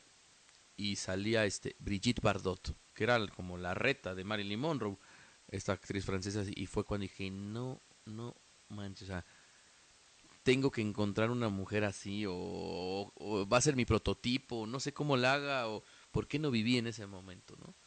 Al igual me pasa con Marilyn Monroe o Betty Page, ¿no? Entonces sí, sí, sí, sí hay varias, ¿no? Hablábamos hasta de artistas mexicanas, Sí, yo, yo te- le comentaba a León que eh, él con Brigitte Bardot, Brigitte Bardot. yo de, de joven, bueno, no sé, adolescente, no sé, 13 años tal vez, a mí quien me llamaba muchísimo la atención y se me hacía una mujer hermosa Sí, era Silvia Pinal sí, sí. sí. y esta actriz también del cine mexicano eh, que, que murió, se suicidó, no sé, era, tenía un nombre como ruso. Miroslava. Miroslava, Ay, no, sí, sí está no, bien, bien, bien pasada de lanza, ¿no? Sí, sí. eh, Era una que sale incluso en la primera vez que vi a Miroslava fue en esta película con Pedro Infante. No me acuerdo cómo se llama la película, pero quedé completamente. Sí, no, no, sí, sí estaba. Yo creo, a mí igual, ¿sabes quién? Eh, te decía yo Olga Brinskin. Me llamaba mucho la atención, ¿no? De morro. este, Linda Carter, la que la hacía de Mujer Maravilla, siempre fue así como, no, no manches, o sea, neta es posible. Y aún sigo buscando las fotos ahora de Linda Carter. ¿Qué crees? Hasta me pasaba, yo creo que con Maribel Guardia en esa época de cuando era joven. Fíjate, Maribel Guardia, no. Ahorita que decías Linda Carter, me acuerdo, ahorita, bueno, ven a mi memoria, como que ella tenía, o al menos lo que yo recuerdo haberla visto, Ajá. el, el marco de sus ojos. Sí, sí, sí, sí, como sí. que mm, un poquito hacia... Es que era raro porque estaba como... eh, como de gatito, no sé, pero como hacia abajo. Sí, al- como tristona, ¿no? Ajá, como que mucho... Y Una ahorita que hablamos triste. de esos ojos, les voy a confesar una eh, mujer que fue de mis primeros amores. Lisa Hayes. Lisa Hayes. Lisa Hayes de Ajá. Robotech. O sea, un- Ajá, una ya, ya, sí, sí, sí. Hablando de esos ojitos como hacia abajo. Esa, bueno, quien haya visto Robotech o aquí, que se conoció como Robotech aquí en América, pero ¿Y que era de la serie Ma- Macros, exacto. Esta capitana, no recuerdo Ajá. el nombre en japonés, ¿no? Tenía Rick Hunter y Lisa. Hayes, que tenían sus nombres en japonés, que no Sí, claro. recuerdo cómo. Pero fíjate, yo creo que ella fue la primera eh, como eh, imagen de mujer que dije, "Ah, Dios ¿Qué te mío. gustó? A mí, este, bueno, otras así que crees, este, hasta tengo mi playera, yo creo, este, igual, Lily Monster y la Morticia, ¿eh? Hasta- eh, me han marcado mucho esa... Sí, a la fecha creo que sí. Sí, sí, que- sí. Pero yo, yo, ¿será que estaba muy pequeñito? Bueno, no es cierto, porque Lisa Hayes Ujú. también yo estaba pequeño, no Sí. sé. La pasaron aquí en México. como en el el cinco, 88, no- ¿no? No, como en 87, yo Ujú. creo, 87, 88. Sí, más o menos, sí, 87, Ujú. sí. Entonces, este, pues no sé, pero fíjate, yo como que veía a Lily Monster y a, a Morticia como ya las mamás, ¿no? Y yo decía, Sí, no, pues es que era la MILF, ¿no? como onda MILF, ¿no? Pero sí, Lisa Hayes era como la Sí. muchachita que está... ¿Qué crees? A mí me pasaba con Su vida y demás. Abril O'Neill Ah, por supuesto. y con otra que yo siempre Chitara. hasta... Me gustaba Chitara, pero ¿sabes quién más era así como el de... Tenía yo que comprar los, los cómics y tuve como 86 cómics de ese que hasta Ah, para decir, tuve 86, así dije, wow, ya Era ¿no? mucha constancia para Sí, este, Jean Grey. Jean Grey, ¿en Jean? Grey, ¿Los la, de los X-Men, pero cuando ya se convertía en Fénix. Fénix, pero después se convierte en Fénix. Fénix negro, ¿no? Sí, Híjole, y... Es que esa historia de los X-Men, Jean Grey, yo creo que, que no, me, no me era tan, como tan, eh, ¿cómo decir? Como tan, se me fue la palabra, Tan atractiva, porque si esa parte cuando empieza la historia del Fénix, Ajá. el Fénix negro, me daba miedo. Sí, o sea, es me que daba mucho miedo. a mí es lo que me pasaba. Yo creo que a mí era lo que me gustaba, ¿no? Que, O que sea, eh, el peligro. que me daba miedo y aparte decía yo, maldita, ¿por qué juega con... eh, es de Cíclope, pero ¿por qué le coquetea al Wolverine, no? Y entonces era como, ah, sí, no sé, eso. Pobre Logan. sí, Pues bueno, ¿a dónde vamos derivando, no? Con esta canción de, sí, sí, sí. The Pictures of Lily. Que bueno, eh, te recordamos, estamos aquí en el, en el WhatsApp. Si nos quieres eh, decir quién estaba dentro de tu... De tus pues, de- fotos sí, de, de favoritas. las fotos favoritas o de estas imágenes que, pues joven o no tan joven, llegaban a invadir esa parte del amor o lo que se pensaba que era amor, pues aquí te escuchamos. Pues vamos con otra canción. ¿Qué te parece? Vámonos, sí, sí, sí. ¿Cuál sigue? Esta canción, desde el título a mí me referencia mucho a los Beatles. Ajá. Esta canción se llama el eh, Magic Bus. Magic Sí, sí, sí. ¿sí? Inmediatamente el, del Magical, Mystery, Mystery Tour, Tour, ¿no? De, sí, de sí, los sí. Beatles. Yo hasta dije, no manches, qué piratas se, se vieron, ¿no? es que qué, qué- qué copiones. Es- esta canción que deja ahorita ya por andar en el chisme se me fue. Dejen, este, ubico. Esta canción ahorita también le vamos a, eh, le vamos a, vamos a leer la letra para, como ya saben, en esta segunda temporada poderle dar, pues, el contexto, ¿no? Ya platicábamos que los que hemos- los que fuimos en escuela de gobierno, pues nuestro inglés no era muy bueno, que pues ya con el tiempo, pues entre buenas y malas tuvimos que ahí medio mejorar un poco. Sí, ¿sabes qué ha pasado? Y el otro día estaba platicando con un- uno de mis primos, este, me decía, yo aprendí inglés pero por los videojuegos, o sea, nunca ven clases. yo también, ¿eh? A mí me pasó con las canciones, entonces Fíjate, fue con como la necesidad, con ¿no? los videojuegos, Sí, me decía, pues es que tenía que traducir. Del Nintendo 64 y del PlayStation, del primero. Que no venía, no No había venía las versiones en español. Tenías que buscarla, yo me acuerdo tenía mi diccionario Larousse. Sí, el, el el rojo, con, amarillo, azul, rojo, con azul. Sí, con ya está ahí. blancas. Sí, Sí. Y luego las traducciones que queríamos traducir eh, de manera literal. literal, ¿no? sí, no, estaba todavía más difícil, sí, tienes razón. no, no había un contexto. Sí, ni- yo me acuerdo que ponía pausa y empezaba a revisar y, ah, ya, ya, ya. Ya le entendía un poquito, ¿no? un poquito. Pero pues afortunadamente pues ya tenemos de- diferentes herramientas, y pues la educación también dentro de lo que cabe ha ido eh, avanzando. Y, y fíjate, en estas cuestiones de inglés yo me acuerdo la primera vez eh, que fui a Japón y a Corea, yo dije, pues más o menos me doy a entender en inglés, yo más o menos lo sé captar. Llegamos a Japón al aeropuerto de Narita y empezamos a hablar en inglés. Nadie hablaba inglés en Japón. poco? Sea, no, traen todavía una onda muy como aversiva por la historia que tienen con. Estados Unidos.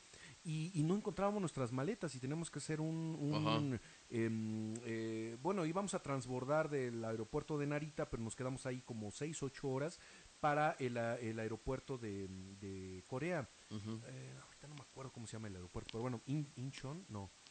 Bueno, no me acuerdo. El caso es de que estábamos todos desesperados porque nadie nos entendía, hablamos solo en japonés. Y de repente volteamos ahí en, en una de las puertitas que estaban en el aeropuerto de Narita. Y un japonés nos dice, hola, ¿son mexicanos? Y nosotros, Ay, ¿qué onda, no? bueno, Dice, no, eh, es que estuve en Guadalajara durante 12 años, entonces Ajá. si hablo español. Dije, no, pues nos Véngase, abrió ¿no? el cielo, ¿no? Nos abrió el cielo y nos ayudó. Aparte, una es de- donde estés, te amamos. aparte es una de la emoción de que te Sí, contestan escuchar tu idioma. que te re- y la otra es, ¿cómo me reconocieron, no? que, que soy mexicano. ¿no? ah, pues digo, hablaba español, escucha, dicen estos son mexicanones. Entonces, este, pues sí, ya ahora que tenemos estas herramientas, pues es mucho más fácil. Hay que ver el inglés porque nunca se sabe Sí, fuera de Japón si les va a servir en Japón. Claro. No nos sirvió mucho, pero bueno. Vamos a, eh, a leer parte de este Magic Bus o, bu- o autobús, bus mágico, no sé cómo. Y dice así, eh, tomen en cuenta que el, bueno, no, esto no es de la letra, esto es lo que yo digo. El The Who era mucho de coritos, sí, sí, o sea, sí, decía sí, muchos la- coros. Entonces, la mayor parte de los coros que van a escuchar a- a- en el fondo dice, demasiado bus mágico, demasiado bus mágico, ¿no? Voy a leer lo que dice la, la- la voz principal.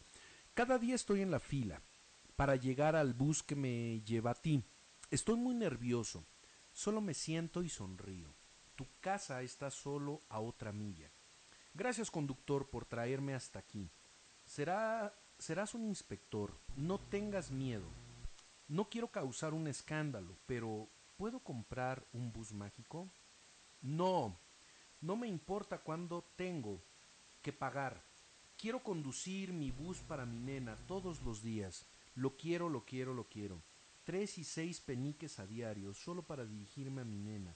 Tres y seis peniques a diario solo para dirigirme a mi nena. Bus mágico, bus mágico. Dije, ahora tengo mi bus mágico. Dije, ahora tengo mi bus mágico. Llevo a mi nena a cualquier camino. Cada vez voy por un camino diferente. Sí, yo, yo siento que completamente igual a mí me hace referencia a, la, a los Beatles, ¿no? Y a la vida de la carretera, del músico, ¿no? O no sé si hable de los viajes, ¿no? De... No, habla de la forma en la cual, digo, de manera o de literalmente cómo se tiene que trasladar hacia su, su novia, ¿no? Pero también de las vías en las cuales podemos llegar a contactar con aquella persona que pues tenemos ese interés amoroso. Yo creo, igual ahorita se me viene a la mente, ya que hablas de esta cuestión de subirte a un transporte para ir a... ¿Cuántas canciones hay, no? Ahorita se me vienen los estrambóticos, con la de Este, ay, no me acuerdo cómo se llama esta del, del metro. No, la de y luego Metrobús y luego Metrobús Metrobús como de los lagartos, pero hay una de los lagar de los estrambóticos la de Ojalá este metro no tuviera estaciones, que no".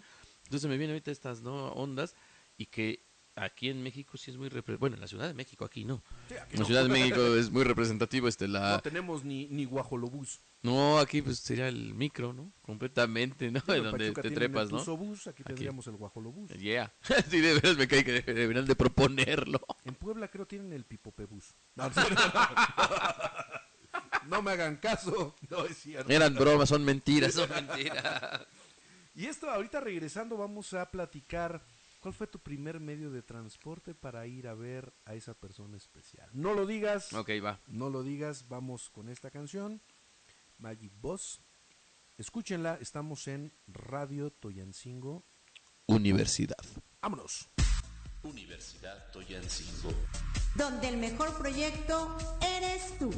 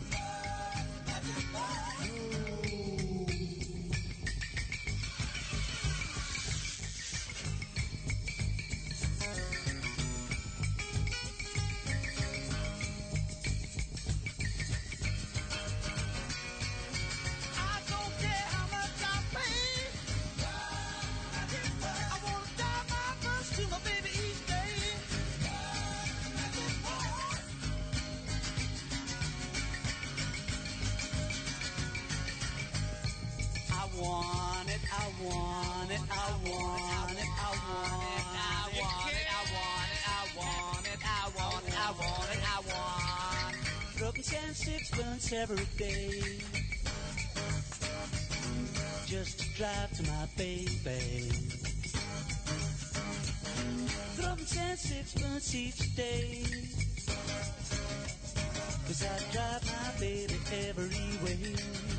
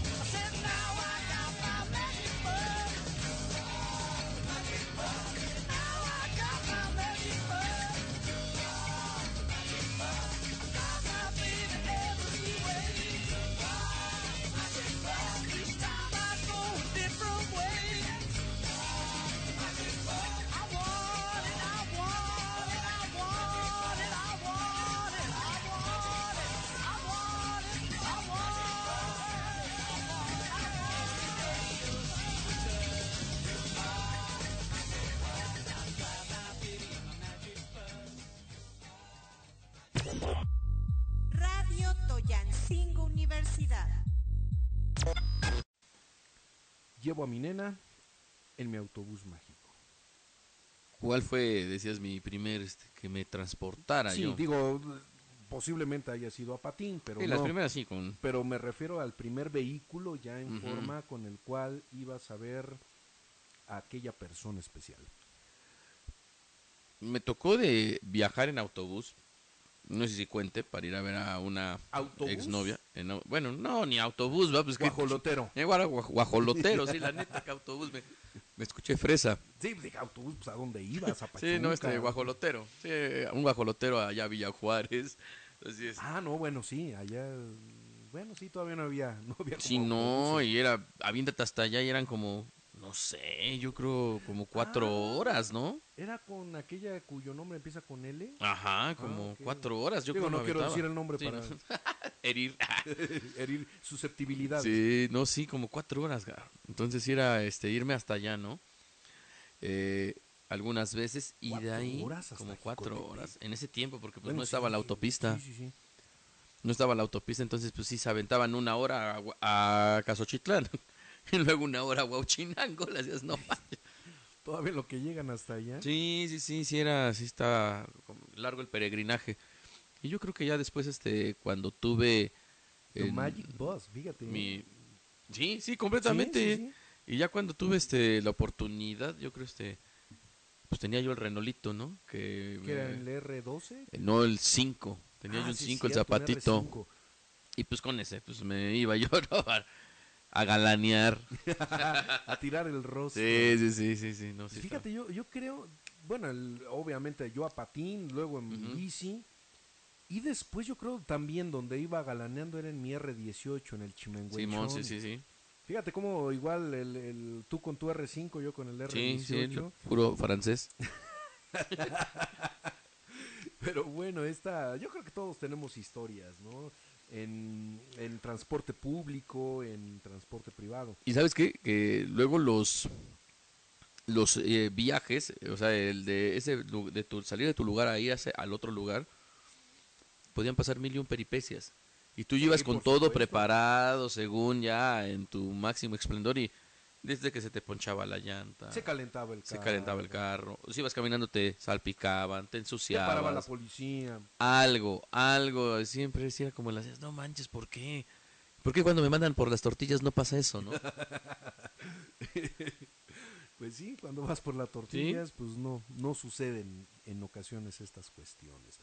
Pero pues bien, pues ya se nos va acabando el tiempo. Fíjate que, ya, bueno, ahorita que platicaba con León, los que nos están escuchando, decíamos, se nos pasó este programa igual muy, como muy rápido, ¿no? ¿No sentiste? el- Sí, y la verdad, muy, muy ameno. Creo que hablamos poco del grupo, pero sacamos muchas historias. No, pero no sé, como que eh, se dio el, el momento, como que la- las canciones incluso son, eh, eh, y, y es algo interesante, como Ujú. estas canciones son tan fácilmente referenciables Vivenciales, ¿no? que, Exacto. que cualquier persona pudiera llegar a tener su propia historia tomando como contexto la canción de las canciones de The Who. Yo creo que eso es lo que muchas veces buscan este, ciertos compositores, ¿no?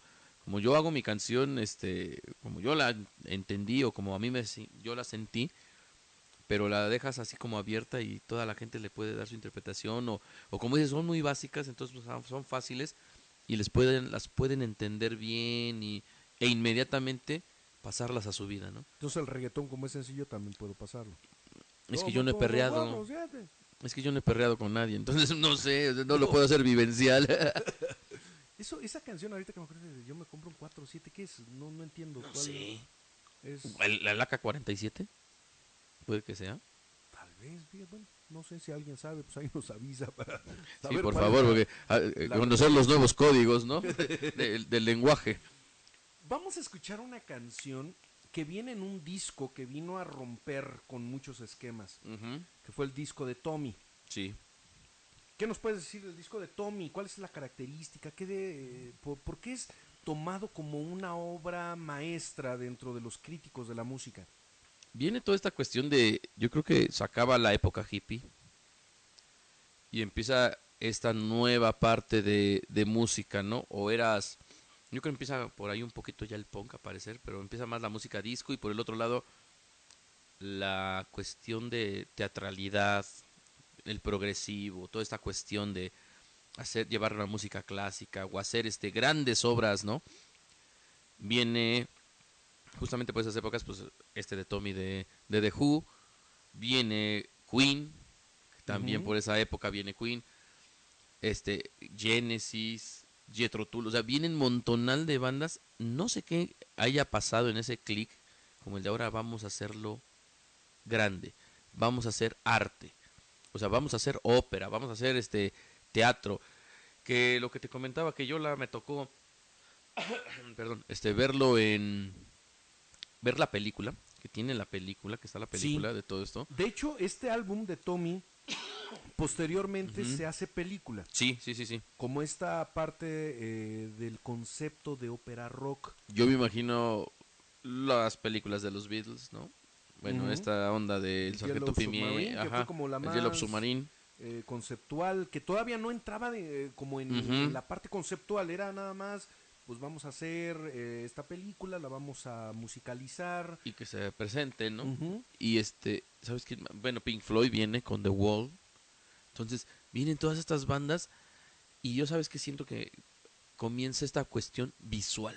Que por cierto, Pink Floyd lo vamos a tomar para la siguiente semana, me parece. Creo que sí viene. No recuerdo si es Pink Floyd o Led Zeppelin, pero alguno Sí, uno de ellos dos, ¿no? sí, Pink Floyd va a estar. Sí, también. Y tiene que bastante. vamos a invitar al Ruco, que él sí es, Sí, es un fan. de, Fan, fan, fan. de, de- de Pink Floyd. Ahorita no invitamos a nadie de The Who porque no encontramos Creo a que, nadie fan creo de- que nadie, nada más el señor de la comi, pero nadie le habla. y este, y sí viene esta, esta cuestión del de todo visual, ¿no?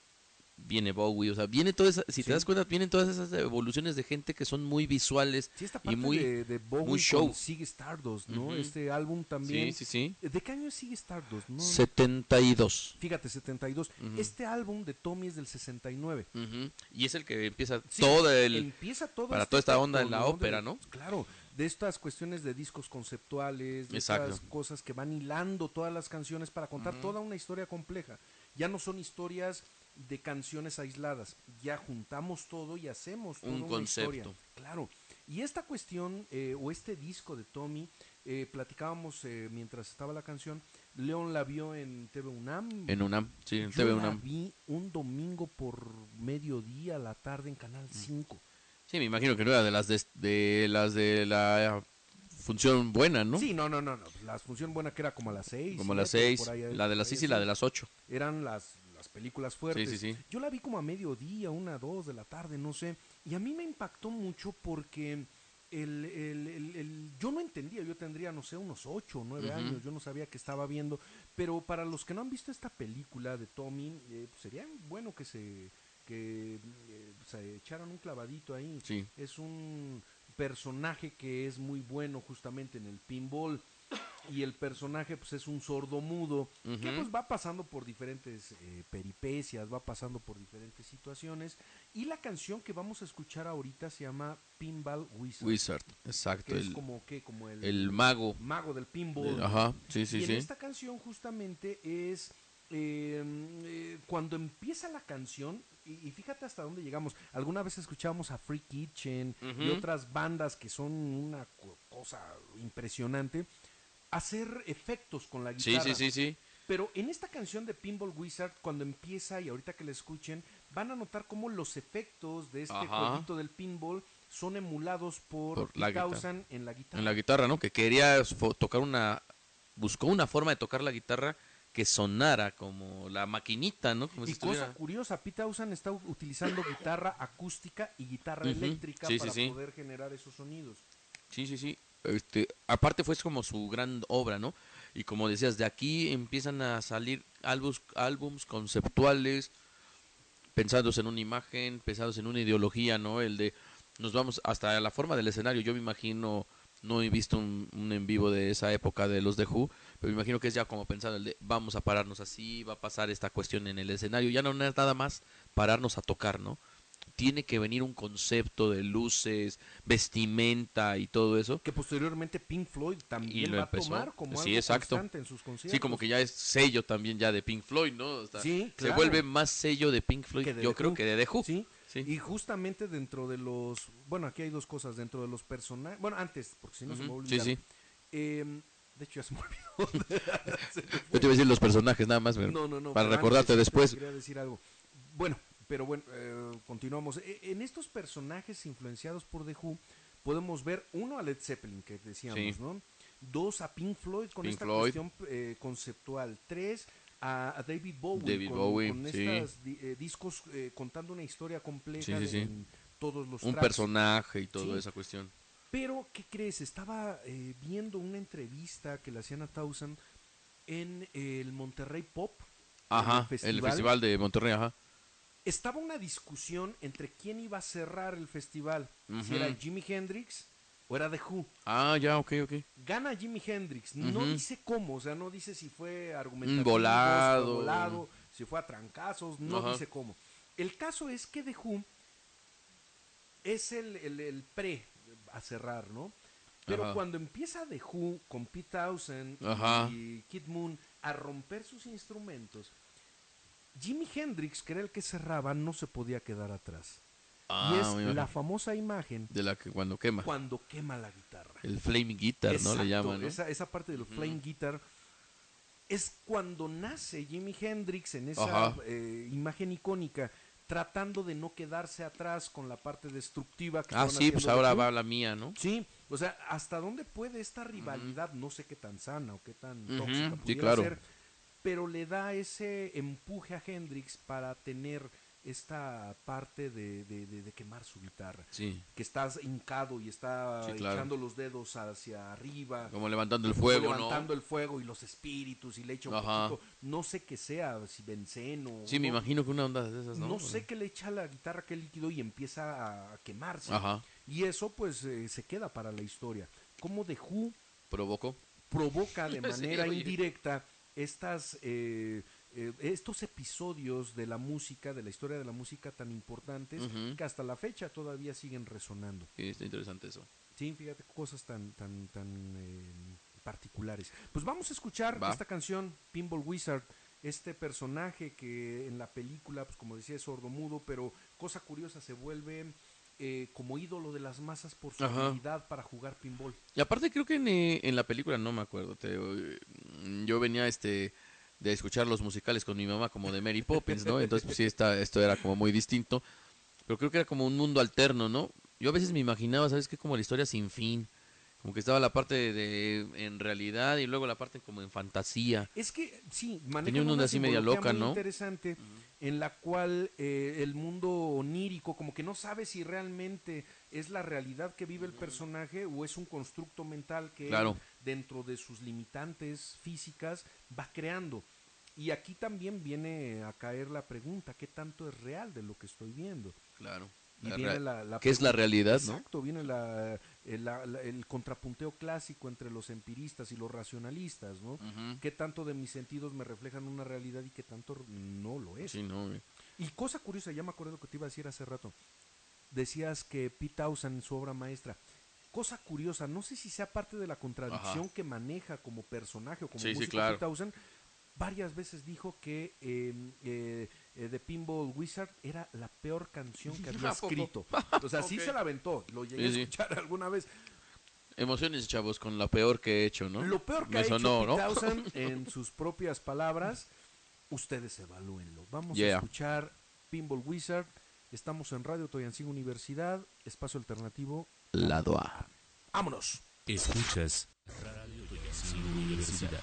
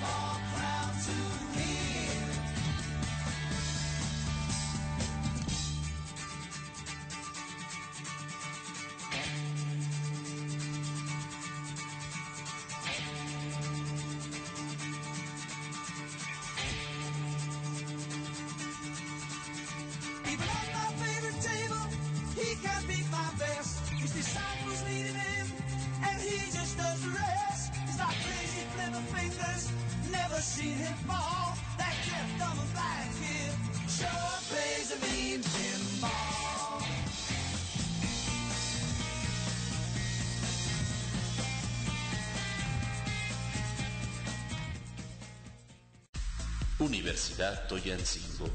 donde el mejor proyecto eres tú.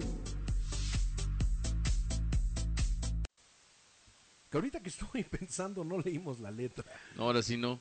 Te- Pero ahora sí bueno. nos la brincamos. Vamos a dejarlo como un ejercicio para que la gente que nos escucha, pues que la, la busque, ¿no? Estaría padre hasta que buscaran la película. La ¿no? película, fíjate que sí.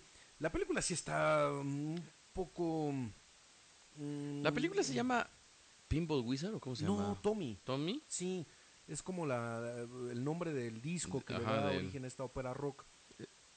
Pero, pues bueno, ya indirectamente ya surgió el, el, este, el, el reto de que pues, busquen la letra y la puedan eh, checar junto con la película, que sí es, digo, no es para todos la película. Sí, sí, sí. Nada más eh, hay que tomar en consideración también que en esa película justamente sale como, como protagonista el Ajá, actor el- el- sí, sí, el- sí. el, de la película, eh, Roger Darley, El vocal, ¿no? el vocalista, ¿sí? Entonces sale él eh, tal cual como eh, protagonista, como Tommy. Mira, ya la busqué, está en este en el Amazon.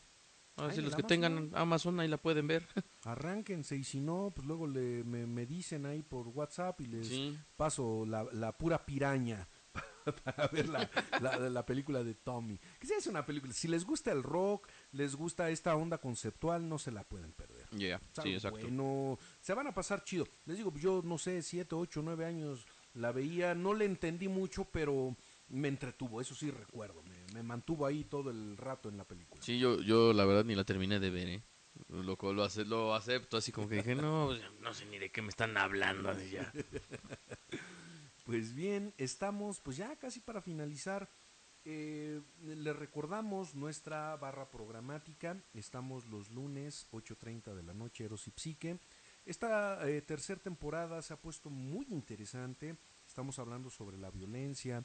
El, eh, episodio pasado invitamos a, a nuestra amiga Brenda, que eh, no- nos dio una perspectiva pues también interesante de todas estas cuestiones de violencia. Los invitamos a que nos, nos acompañen en las transmisiones, lunes 8.30 de la noche, por eh, la página de Facebook que es Universidad Toyancingo Oficial.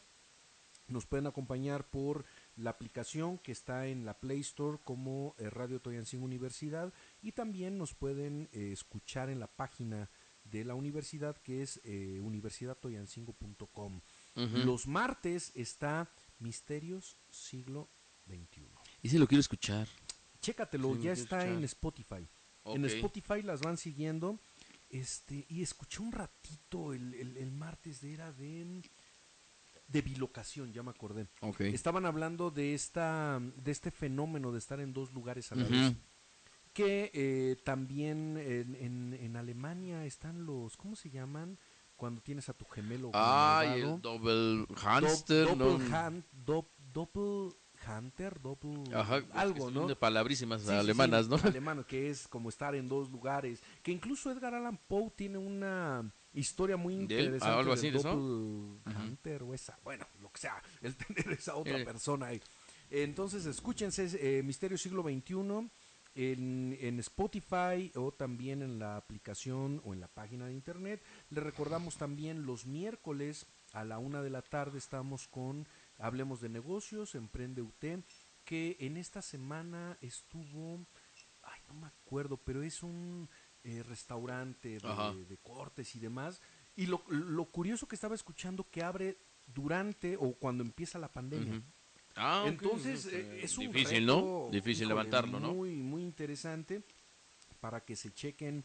Bueno, ya no está de- en disposición porque por cuestiones de Spotify, no sé cómo se Ujú. manejen esas eh, ondas, eh, no lo pueden escuchar, pero yo sí les recomiendo que escuchen cada miércoles una de la tarde estas eh, esta información de Hablemos de Negocio, Emprende UT. Eh, también los jueves están subiendo eh, lo mismo, el maestro Carlos y la maestra Angie eh, de Emprende UT, Hablemos de Negocios, están subiendo material de eh, el, del Shark Tanks o Ah, ok, sí, del, del programa que está de... Bueno, que estuvo de moda, ¿no? Porque creo que ya... Creo que ya fue un poquito, ¿no? Pues sí, Por como que sus ya- verdades, ¿no? Ya dio un pequeño bajón, digo, todo en la vida tiene un, un ciclo, pero ahorita están eh, hablando de estos personajes que eh, son bien interesantes. Ahorita esta semana, obviamente, eh, no escuché el del jueves, porque Ujú. estamos con saltos en el tiempo, entonces Sí, todavía sí, no sí. puedo escuchar el del No, jueves. no, porque no sé. No escuché el del jueves, No sé en qué momento estoy. no sé, en no sé cuándo estoy, si es miércoles, jueves o ¿Cuál es mi viernes. realidad? Entonces, eh, pero al menos el de la semana eh, pasada fue de Carmen Armendaris, quiero recordar. Oh, ya. Esta mm, eh, que ha tenido una participación interesante con el gobierno actual. Sí. Entonces, pues estuvieron hablando de ella, que pues siempre es interesante, ¿no? Escuchar cuáles son sus vivencias y demás. Los viernes estamos con Little Truck, desde España, desde la madre Metal, patria. ¿no? Creo. Puro metal, más, Más metal. más, más metal. Entonces, puro Yeah. metal, una de la tarde, eh, también por nuestras diferentes plataformas, no por Spotify, porque no es eh, un contenido 100% de Universidad Toyancingo, sino que es una eh, alianza, un convenio Ajá, en lo que te iba a eh, decir. con España y con otros países que también pueden utilizarlos, eh, pueden escucharlos, dando esta gama de contenidos para la gente que nos escuche. Y también los viernes, ya saben, 8.30 de la noche, espacio alternativo. ¿Qué hay en espacio alternativo, mi Lion? Pues mucho rock. Mucho rock, podría yo decir, y este y buenas anécdotas e historias, ¿no? Claro, en, el, en, en la cara A y en la cara B viene esta parte electrónica con... el sí que esta vez va a ser tocayo. electrónico, ¿no? Sí, Como- ahorita se está enfocando mucho el tocayo en electrónico y fíjate, yo que he estado escuchando las últimas semanas al tocayo, me doy cuenta de que sin quererlo, sin saberlo, sin percibirlo, tengo muchas historias también con la música electrónica. Sí, de los sí, sí. 90 sobre todo, Ah, bueno, finales de bueno. 80, principios de 90, yo tengo historia, no sé tú. Bastante, y este, y hay cosas que sí a veces me llegan a gustar, ¿eh? O no puedo decir que soy fan, ni nada de eso, pero sí hay cosas que me gustan de la música electrónica, y, y bueno, hasta me gusta, me gusta mucho, ¿sabes? Que esa cuestión de rock con electrónico, esa mezcla de rock con electrónico me gusta bastante, pero es este, son pocos los, los grupos, ¿no? Que hacen esa onda. Fíjate que, bueno, no... Sí, evidentemente también me gusta esta fusión de, de rock con electrónica o con música electrónica, pero así la electrónica tan cual de, eh, tan, eh, tal cual de finales de 80s, principios de 90s, Ujú. de morro, de chavillo, o incluso ya de los 90s, ya entrado los 90s, Ujú. la primera mitad de, de- de esa década, me acuerdo mucho de la secundaria, de la Claro, prepa, sí, sí, sí. que es con el industrial que Ajá. posteriormente viene aquí a impactar a México y con algunas otras bandas de, de Suecia, Noruega, Sí, sí, que, que, que sí tuvieron como su, su momento en nuestro país. Había una banda, no sé, era eh, ¿cómo? Ace of Base. Ajá, suecos. Sí, sí, sí. suecos, fíjate, como de esta parte nórdica. Eh, yo me acuerdo que podíamos ir a algún lugar, a alguna cafetería o a la disco en ese entonces y ponían canciones de of Claro, claro, de esa onda, que no, ¿no? es la electrónica como, así Sí, como ahora, ¿no? más puro, pero igual me acuerdo del Polymarch, por ejemplo. Polymarch, ¿no? Famosísimo de... Aquí no son mexicanos, ¿no? Creo. Pues Polymarch, creo. hasta o sea, donde sé, Sí, ¿no? Y creo que sí. que es un super mega sonidote, ¿no? Aparte creo que en el DF es- y Sí, Estado de México es, religión socorrido, ¿no? Casi, casi, ¿no? Socorrido, sí. Esa parte del Polymarch y las canciones que se ponían en ese entonces, entonces también Oye. escuchar al tocayo. Y ahorita que hablas ahí de Ace of Base, no sé si te acuerdas de esa, la primera canción que era la de eh, algo de Baby. Na, na, na, baby. Ya no me acuerdo cómo. Sí, como. Baby One More Time. la, Es- la, es la, de- de de Justin Bieber. ¿verdad? Ah, de Britney Spears. Pero, na, na, na, na, na, na. Pero era como un reggae, en realidad. No este, como que Sí, no era la te- prime, el primerito video que salió de ellos, de Ace of Base, que era como en color sepia. Y este, y si te das cuenta la música es como reggae, como reggae. La única que me acuerdo de Ace of Base. La de Sign, ¿no? Ajá, De Sign, que era la segunda, en realidad era la se- el segundo sencillo. Sí, pero realmente como nunca me clavé en eso, Sí, me claro. acuerdo nada más por cuestiones, este... Sí, pues, sí. pues, Que pasaban. ¿no? sí, exacto. Tal vez en algún lugar o en la tele, ¿no? Pero bueno, vamos a cerrar con esto. Les agradecemos mucho el que nos escuchen, ya sea en vivo, ya sea posteriormente, cuando eh, pongamos la grabación.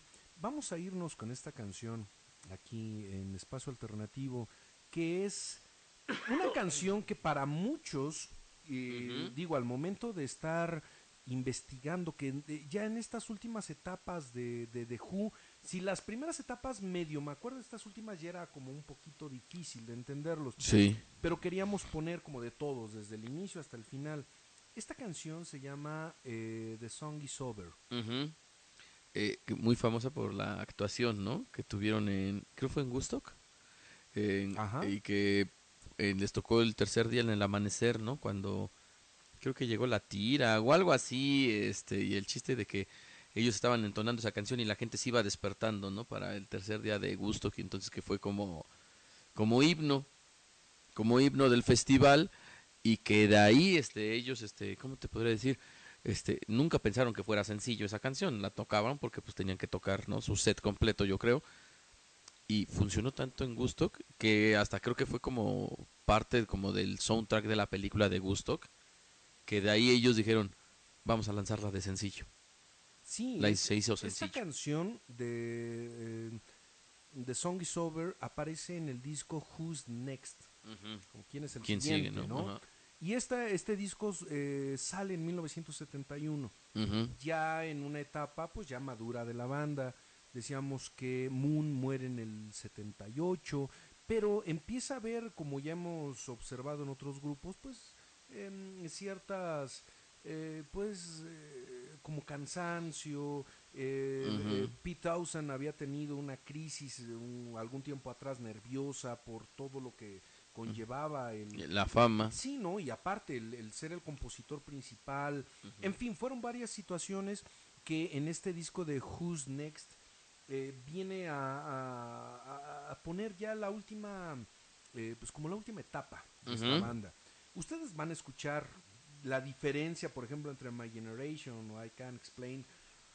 Sí, se oyen más casados, sí, de tiene- se oyen más cansados, ¿eh? se oyen, no sé si cansados, pero sí es una canción pues eh, más tranquila, incluso hasta melancólica. Eh, para muchos eh, de que yo estaba intentando entender esta canción, porque no nada más escucharla, sino verla de- desde diferentes Ujú. ópticas, me llamó mucho la atención que le llaman la canción más tierna de Pete Townsend. No sé si sea la más tierna. Sí, no, no sé, este, pero yo lo que te decía que sí tenía mucho simbolismo, mucha, este, cuestión con lo del festival y cómo se dio de, que parece como si se, se hubiera ocurrido la magia con esa canción, de Sí, repente. y aparte el nombre, el lugar. Y que no fue la última canción de ese disco, ¿no? Creo que era la número 5 No de ese recuerdo, disco, ¿eh? Fíjate que no sé el, el- Ujú. el número de track que venían en, en- el número de canción que venía en ese disco, pero también viene a como a cerrar la época, ¿no? Esta, Exacto. esta ideología está terminando, lo que decíamos de las generaciones, Sí. ¿no? Esa eh, empieza a venir el declive tanto de la banda como de ese movimiento que se forma en los 60s. La canción termina, tiene que terminar en algún momento. Y fíjate qué cosa tan curiosa, como empezamos este capítulo, este episodio, hablando de la muerte, como... Ajá, sí, sí, sí. de La necesidad, Sober, ¿no? O sea, en algún momento tenemos que Todos son ciclos, ¿no? el ciclo. Y ojalá y, y cuando ya no estemos aquí todavía el- el- las voces sigan resonando con estas ideas, Claro. con estas em, eh, pues pláticas, eh, con esta interacción. Una vez, no sé si has escuchado de que hay basura, ¿cómo se puede decir? E Radiofónica. inorgánica. No, este, Ah, no. radiofónica. Haz de cuenta que este que dicen que si algún día vida extraterrestre X, ¿no? Tuvieran una antena tipo AM, FM y pasaran no sé a cuántos millones, de repente les iba a llegar una señal de radio de la Tierra de millones, bueno, de millones ya de Pero años, ¿sabes ¿no? lo triste que nosotros no estamos en No, pues sí, ni- No eh, es lo que te iba a decir. Me hubiera gustado esa cuestión, ¿no? Para decir ahorita que decías que la voz perdure, ¿no? Bueno, pero al menos las ideas perduran. Ojalá en otro formato, no Los sé, ide- ¿no? sí. Como nos, nos guarden. Los, los seres humanos somos perecederos, somos efímeros. Pero las ideas, las historias, tal vez con otros nombres, con otras caras, con otras imágenes, perduran. Y de esta manera, pues les damos las gracias por acompañarnos. Vamos a escuchar eh, The Song is Over de la misma manera como acaba la canción, acaba este programa. Así que, pues los invitamos a que nos sigan en redes sociales, a que nos sigan en las transmisiones, a que eh, nos acompañen también eh, en espacio alternativo con el tocayo y con nosotros. Y pues nos despedimos. ¿Cómo te despides, León? Este, pues, no sé, se me viene a la mente el de con los quién, ¿no? Eh, en español es que te digo, se me causó mucha emoción ese nombre, o no sé, se me hizo muy entretenido. Este, esa, ese humor, ¿no? Británico, yo Sí. lo resumiría así, ¿no? Los quién. Y pues me despido diciéndoles que pues, se vayan preparando para en 15 días que nos tocaría Pink Floyd. Fuerte. Entonces, este, va a estar, va a estar interesante esto. Fíjate, y ahorita que dices de este humor británico, como que Sí. esta banda eh, se nos presentó la oportunidad de estar como que jugando en Sí, claro. diferentes aspectos. Digo, no quiero eh, tener ciertas eh, expectativas, pero con Pink Floyd creo que va a ser un poquito más denso. Sí, más serio, ¿no? Completamente. No, ¿no? creo que tan serio, porque va a estar, va a estar el Ruco, a ver- a entonces, ver sí, si sí, nos sí. puede acompañar el Ruco, que es fan Sí, de- sí, de- de número Pink uno. Floyd, y toda la onda. Pero, eh, aunque podemos tomar como más liviano, pero Pink Floyd no es Sí, no, eh, para tomarlo tan liviano. Sí tiene cierto peso. Es que aquí lo más fuerte era tal vez el disco este de Tommy, ¿no? Tommy, que se mencionó, vez. ¿no? Este, pero ya con Pink Floyd pues es todo el tiempo estarte clavando y si pierdes, pues te pierdes. Bueno, si pierdes un detalle, pues te vas, ¿no? O sea, realmente no vas a, a poder seguir agarrando la onda, entonces sí hay que estar atentos. Claro, y es que estos grupos, al momento de hablar de ellos, pues existe esta parte dinámica. o sea, Sí. No podemos hablar de la misma manera de los Doors, de los Beatles, de Creedence, eh, en este caso de The Who, y como vamos a hablar de Pink Floyd. Y es que aquí pasaríamos, eh, de por sí hemos hablado un poco de la cuestión visual de todas las bandas, pero aquí sí va a ser un con un peso muy Sí, fuerte. Es que es la parte visual, que es cuando estás en el concierto, pero la carga de letras, Sí, también. el, el contexto, el, significado, el significante. Y hasta los mismos integrantes, como Sí. que son, bueno, Roger Waters ves que es también otro personaje, Sí, ¿no? sí, bien, bien aparte, ¿no? y cuando vino a México igual todo Sí, el sí, sí. asunto. Bueno, ya hablaremos en su momento, así que pues no se pierdan el siguiente episodio de Espacio Alternativo que eh, invitaremos al Ruco que mm, ojalá y pueda venir, que ya hemos tenido contacto telefónico con él, pero pues ya en vivo, a ver. Ya qué- es otra cosa, ¿no? Porque ya no se gasta mi saldo. Y eso que, que la compañía telefónica no me lo repone.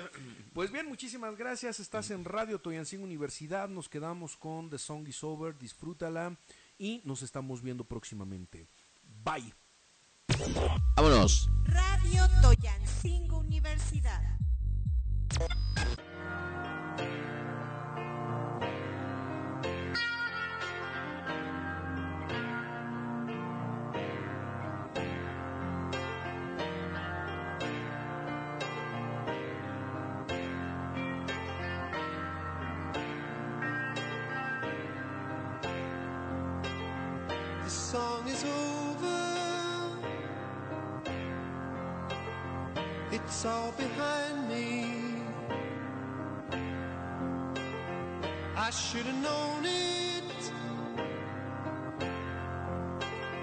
She tried to find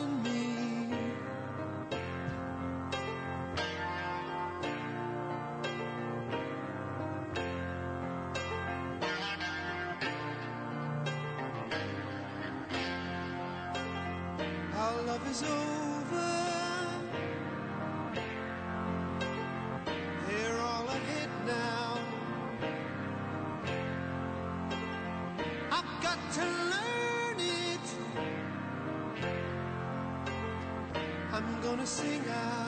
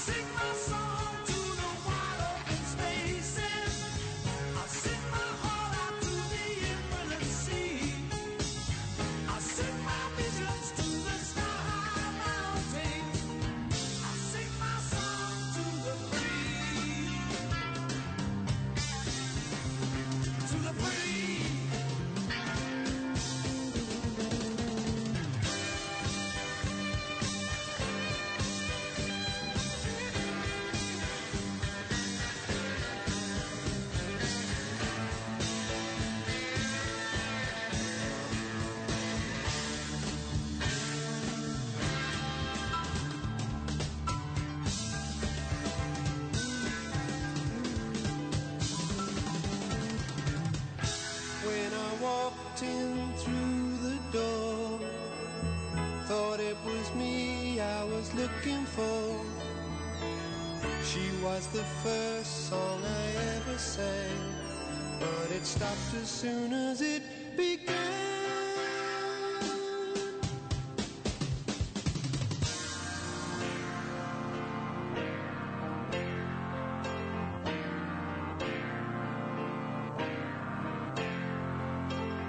Our love is over.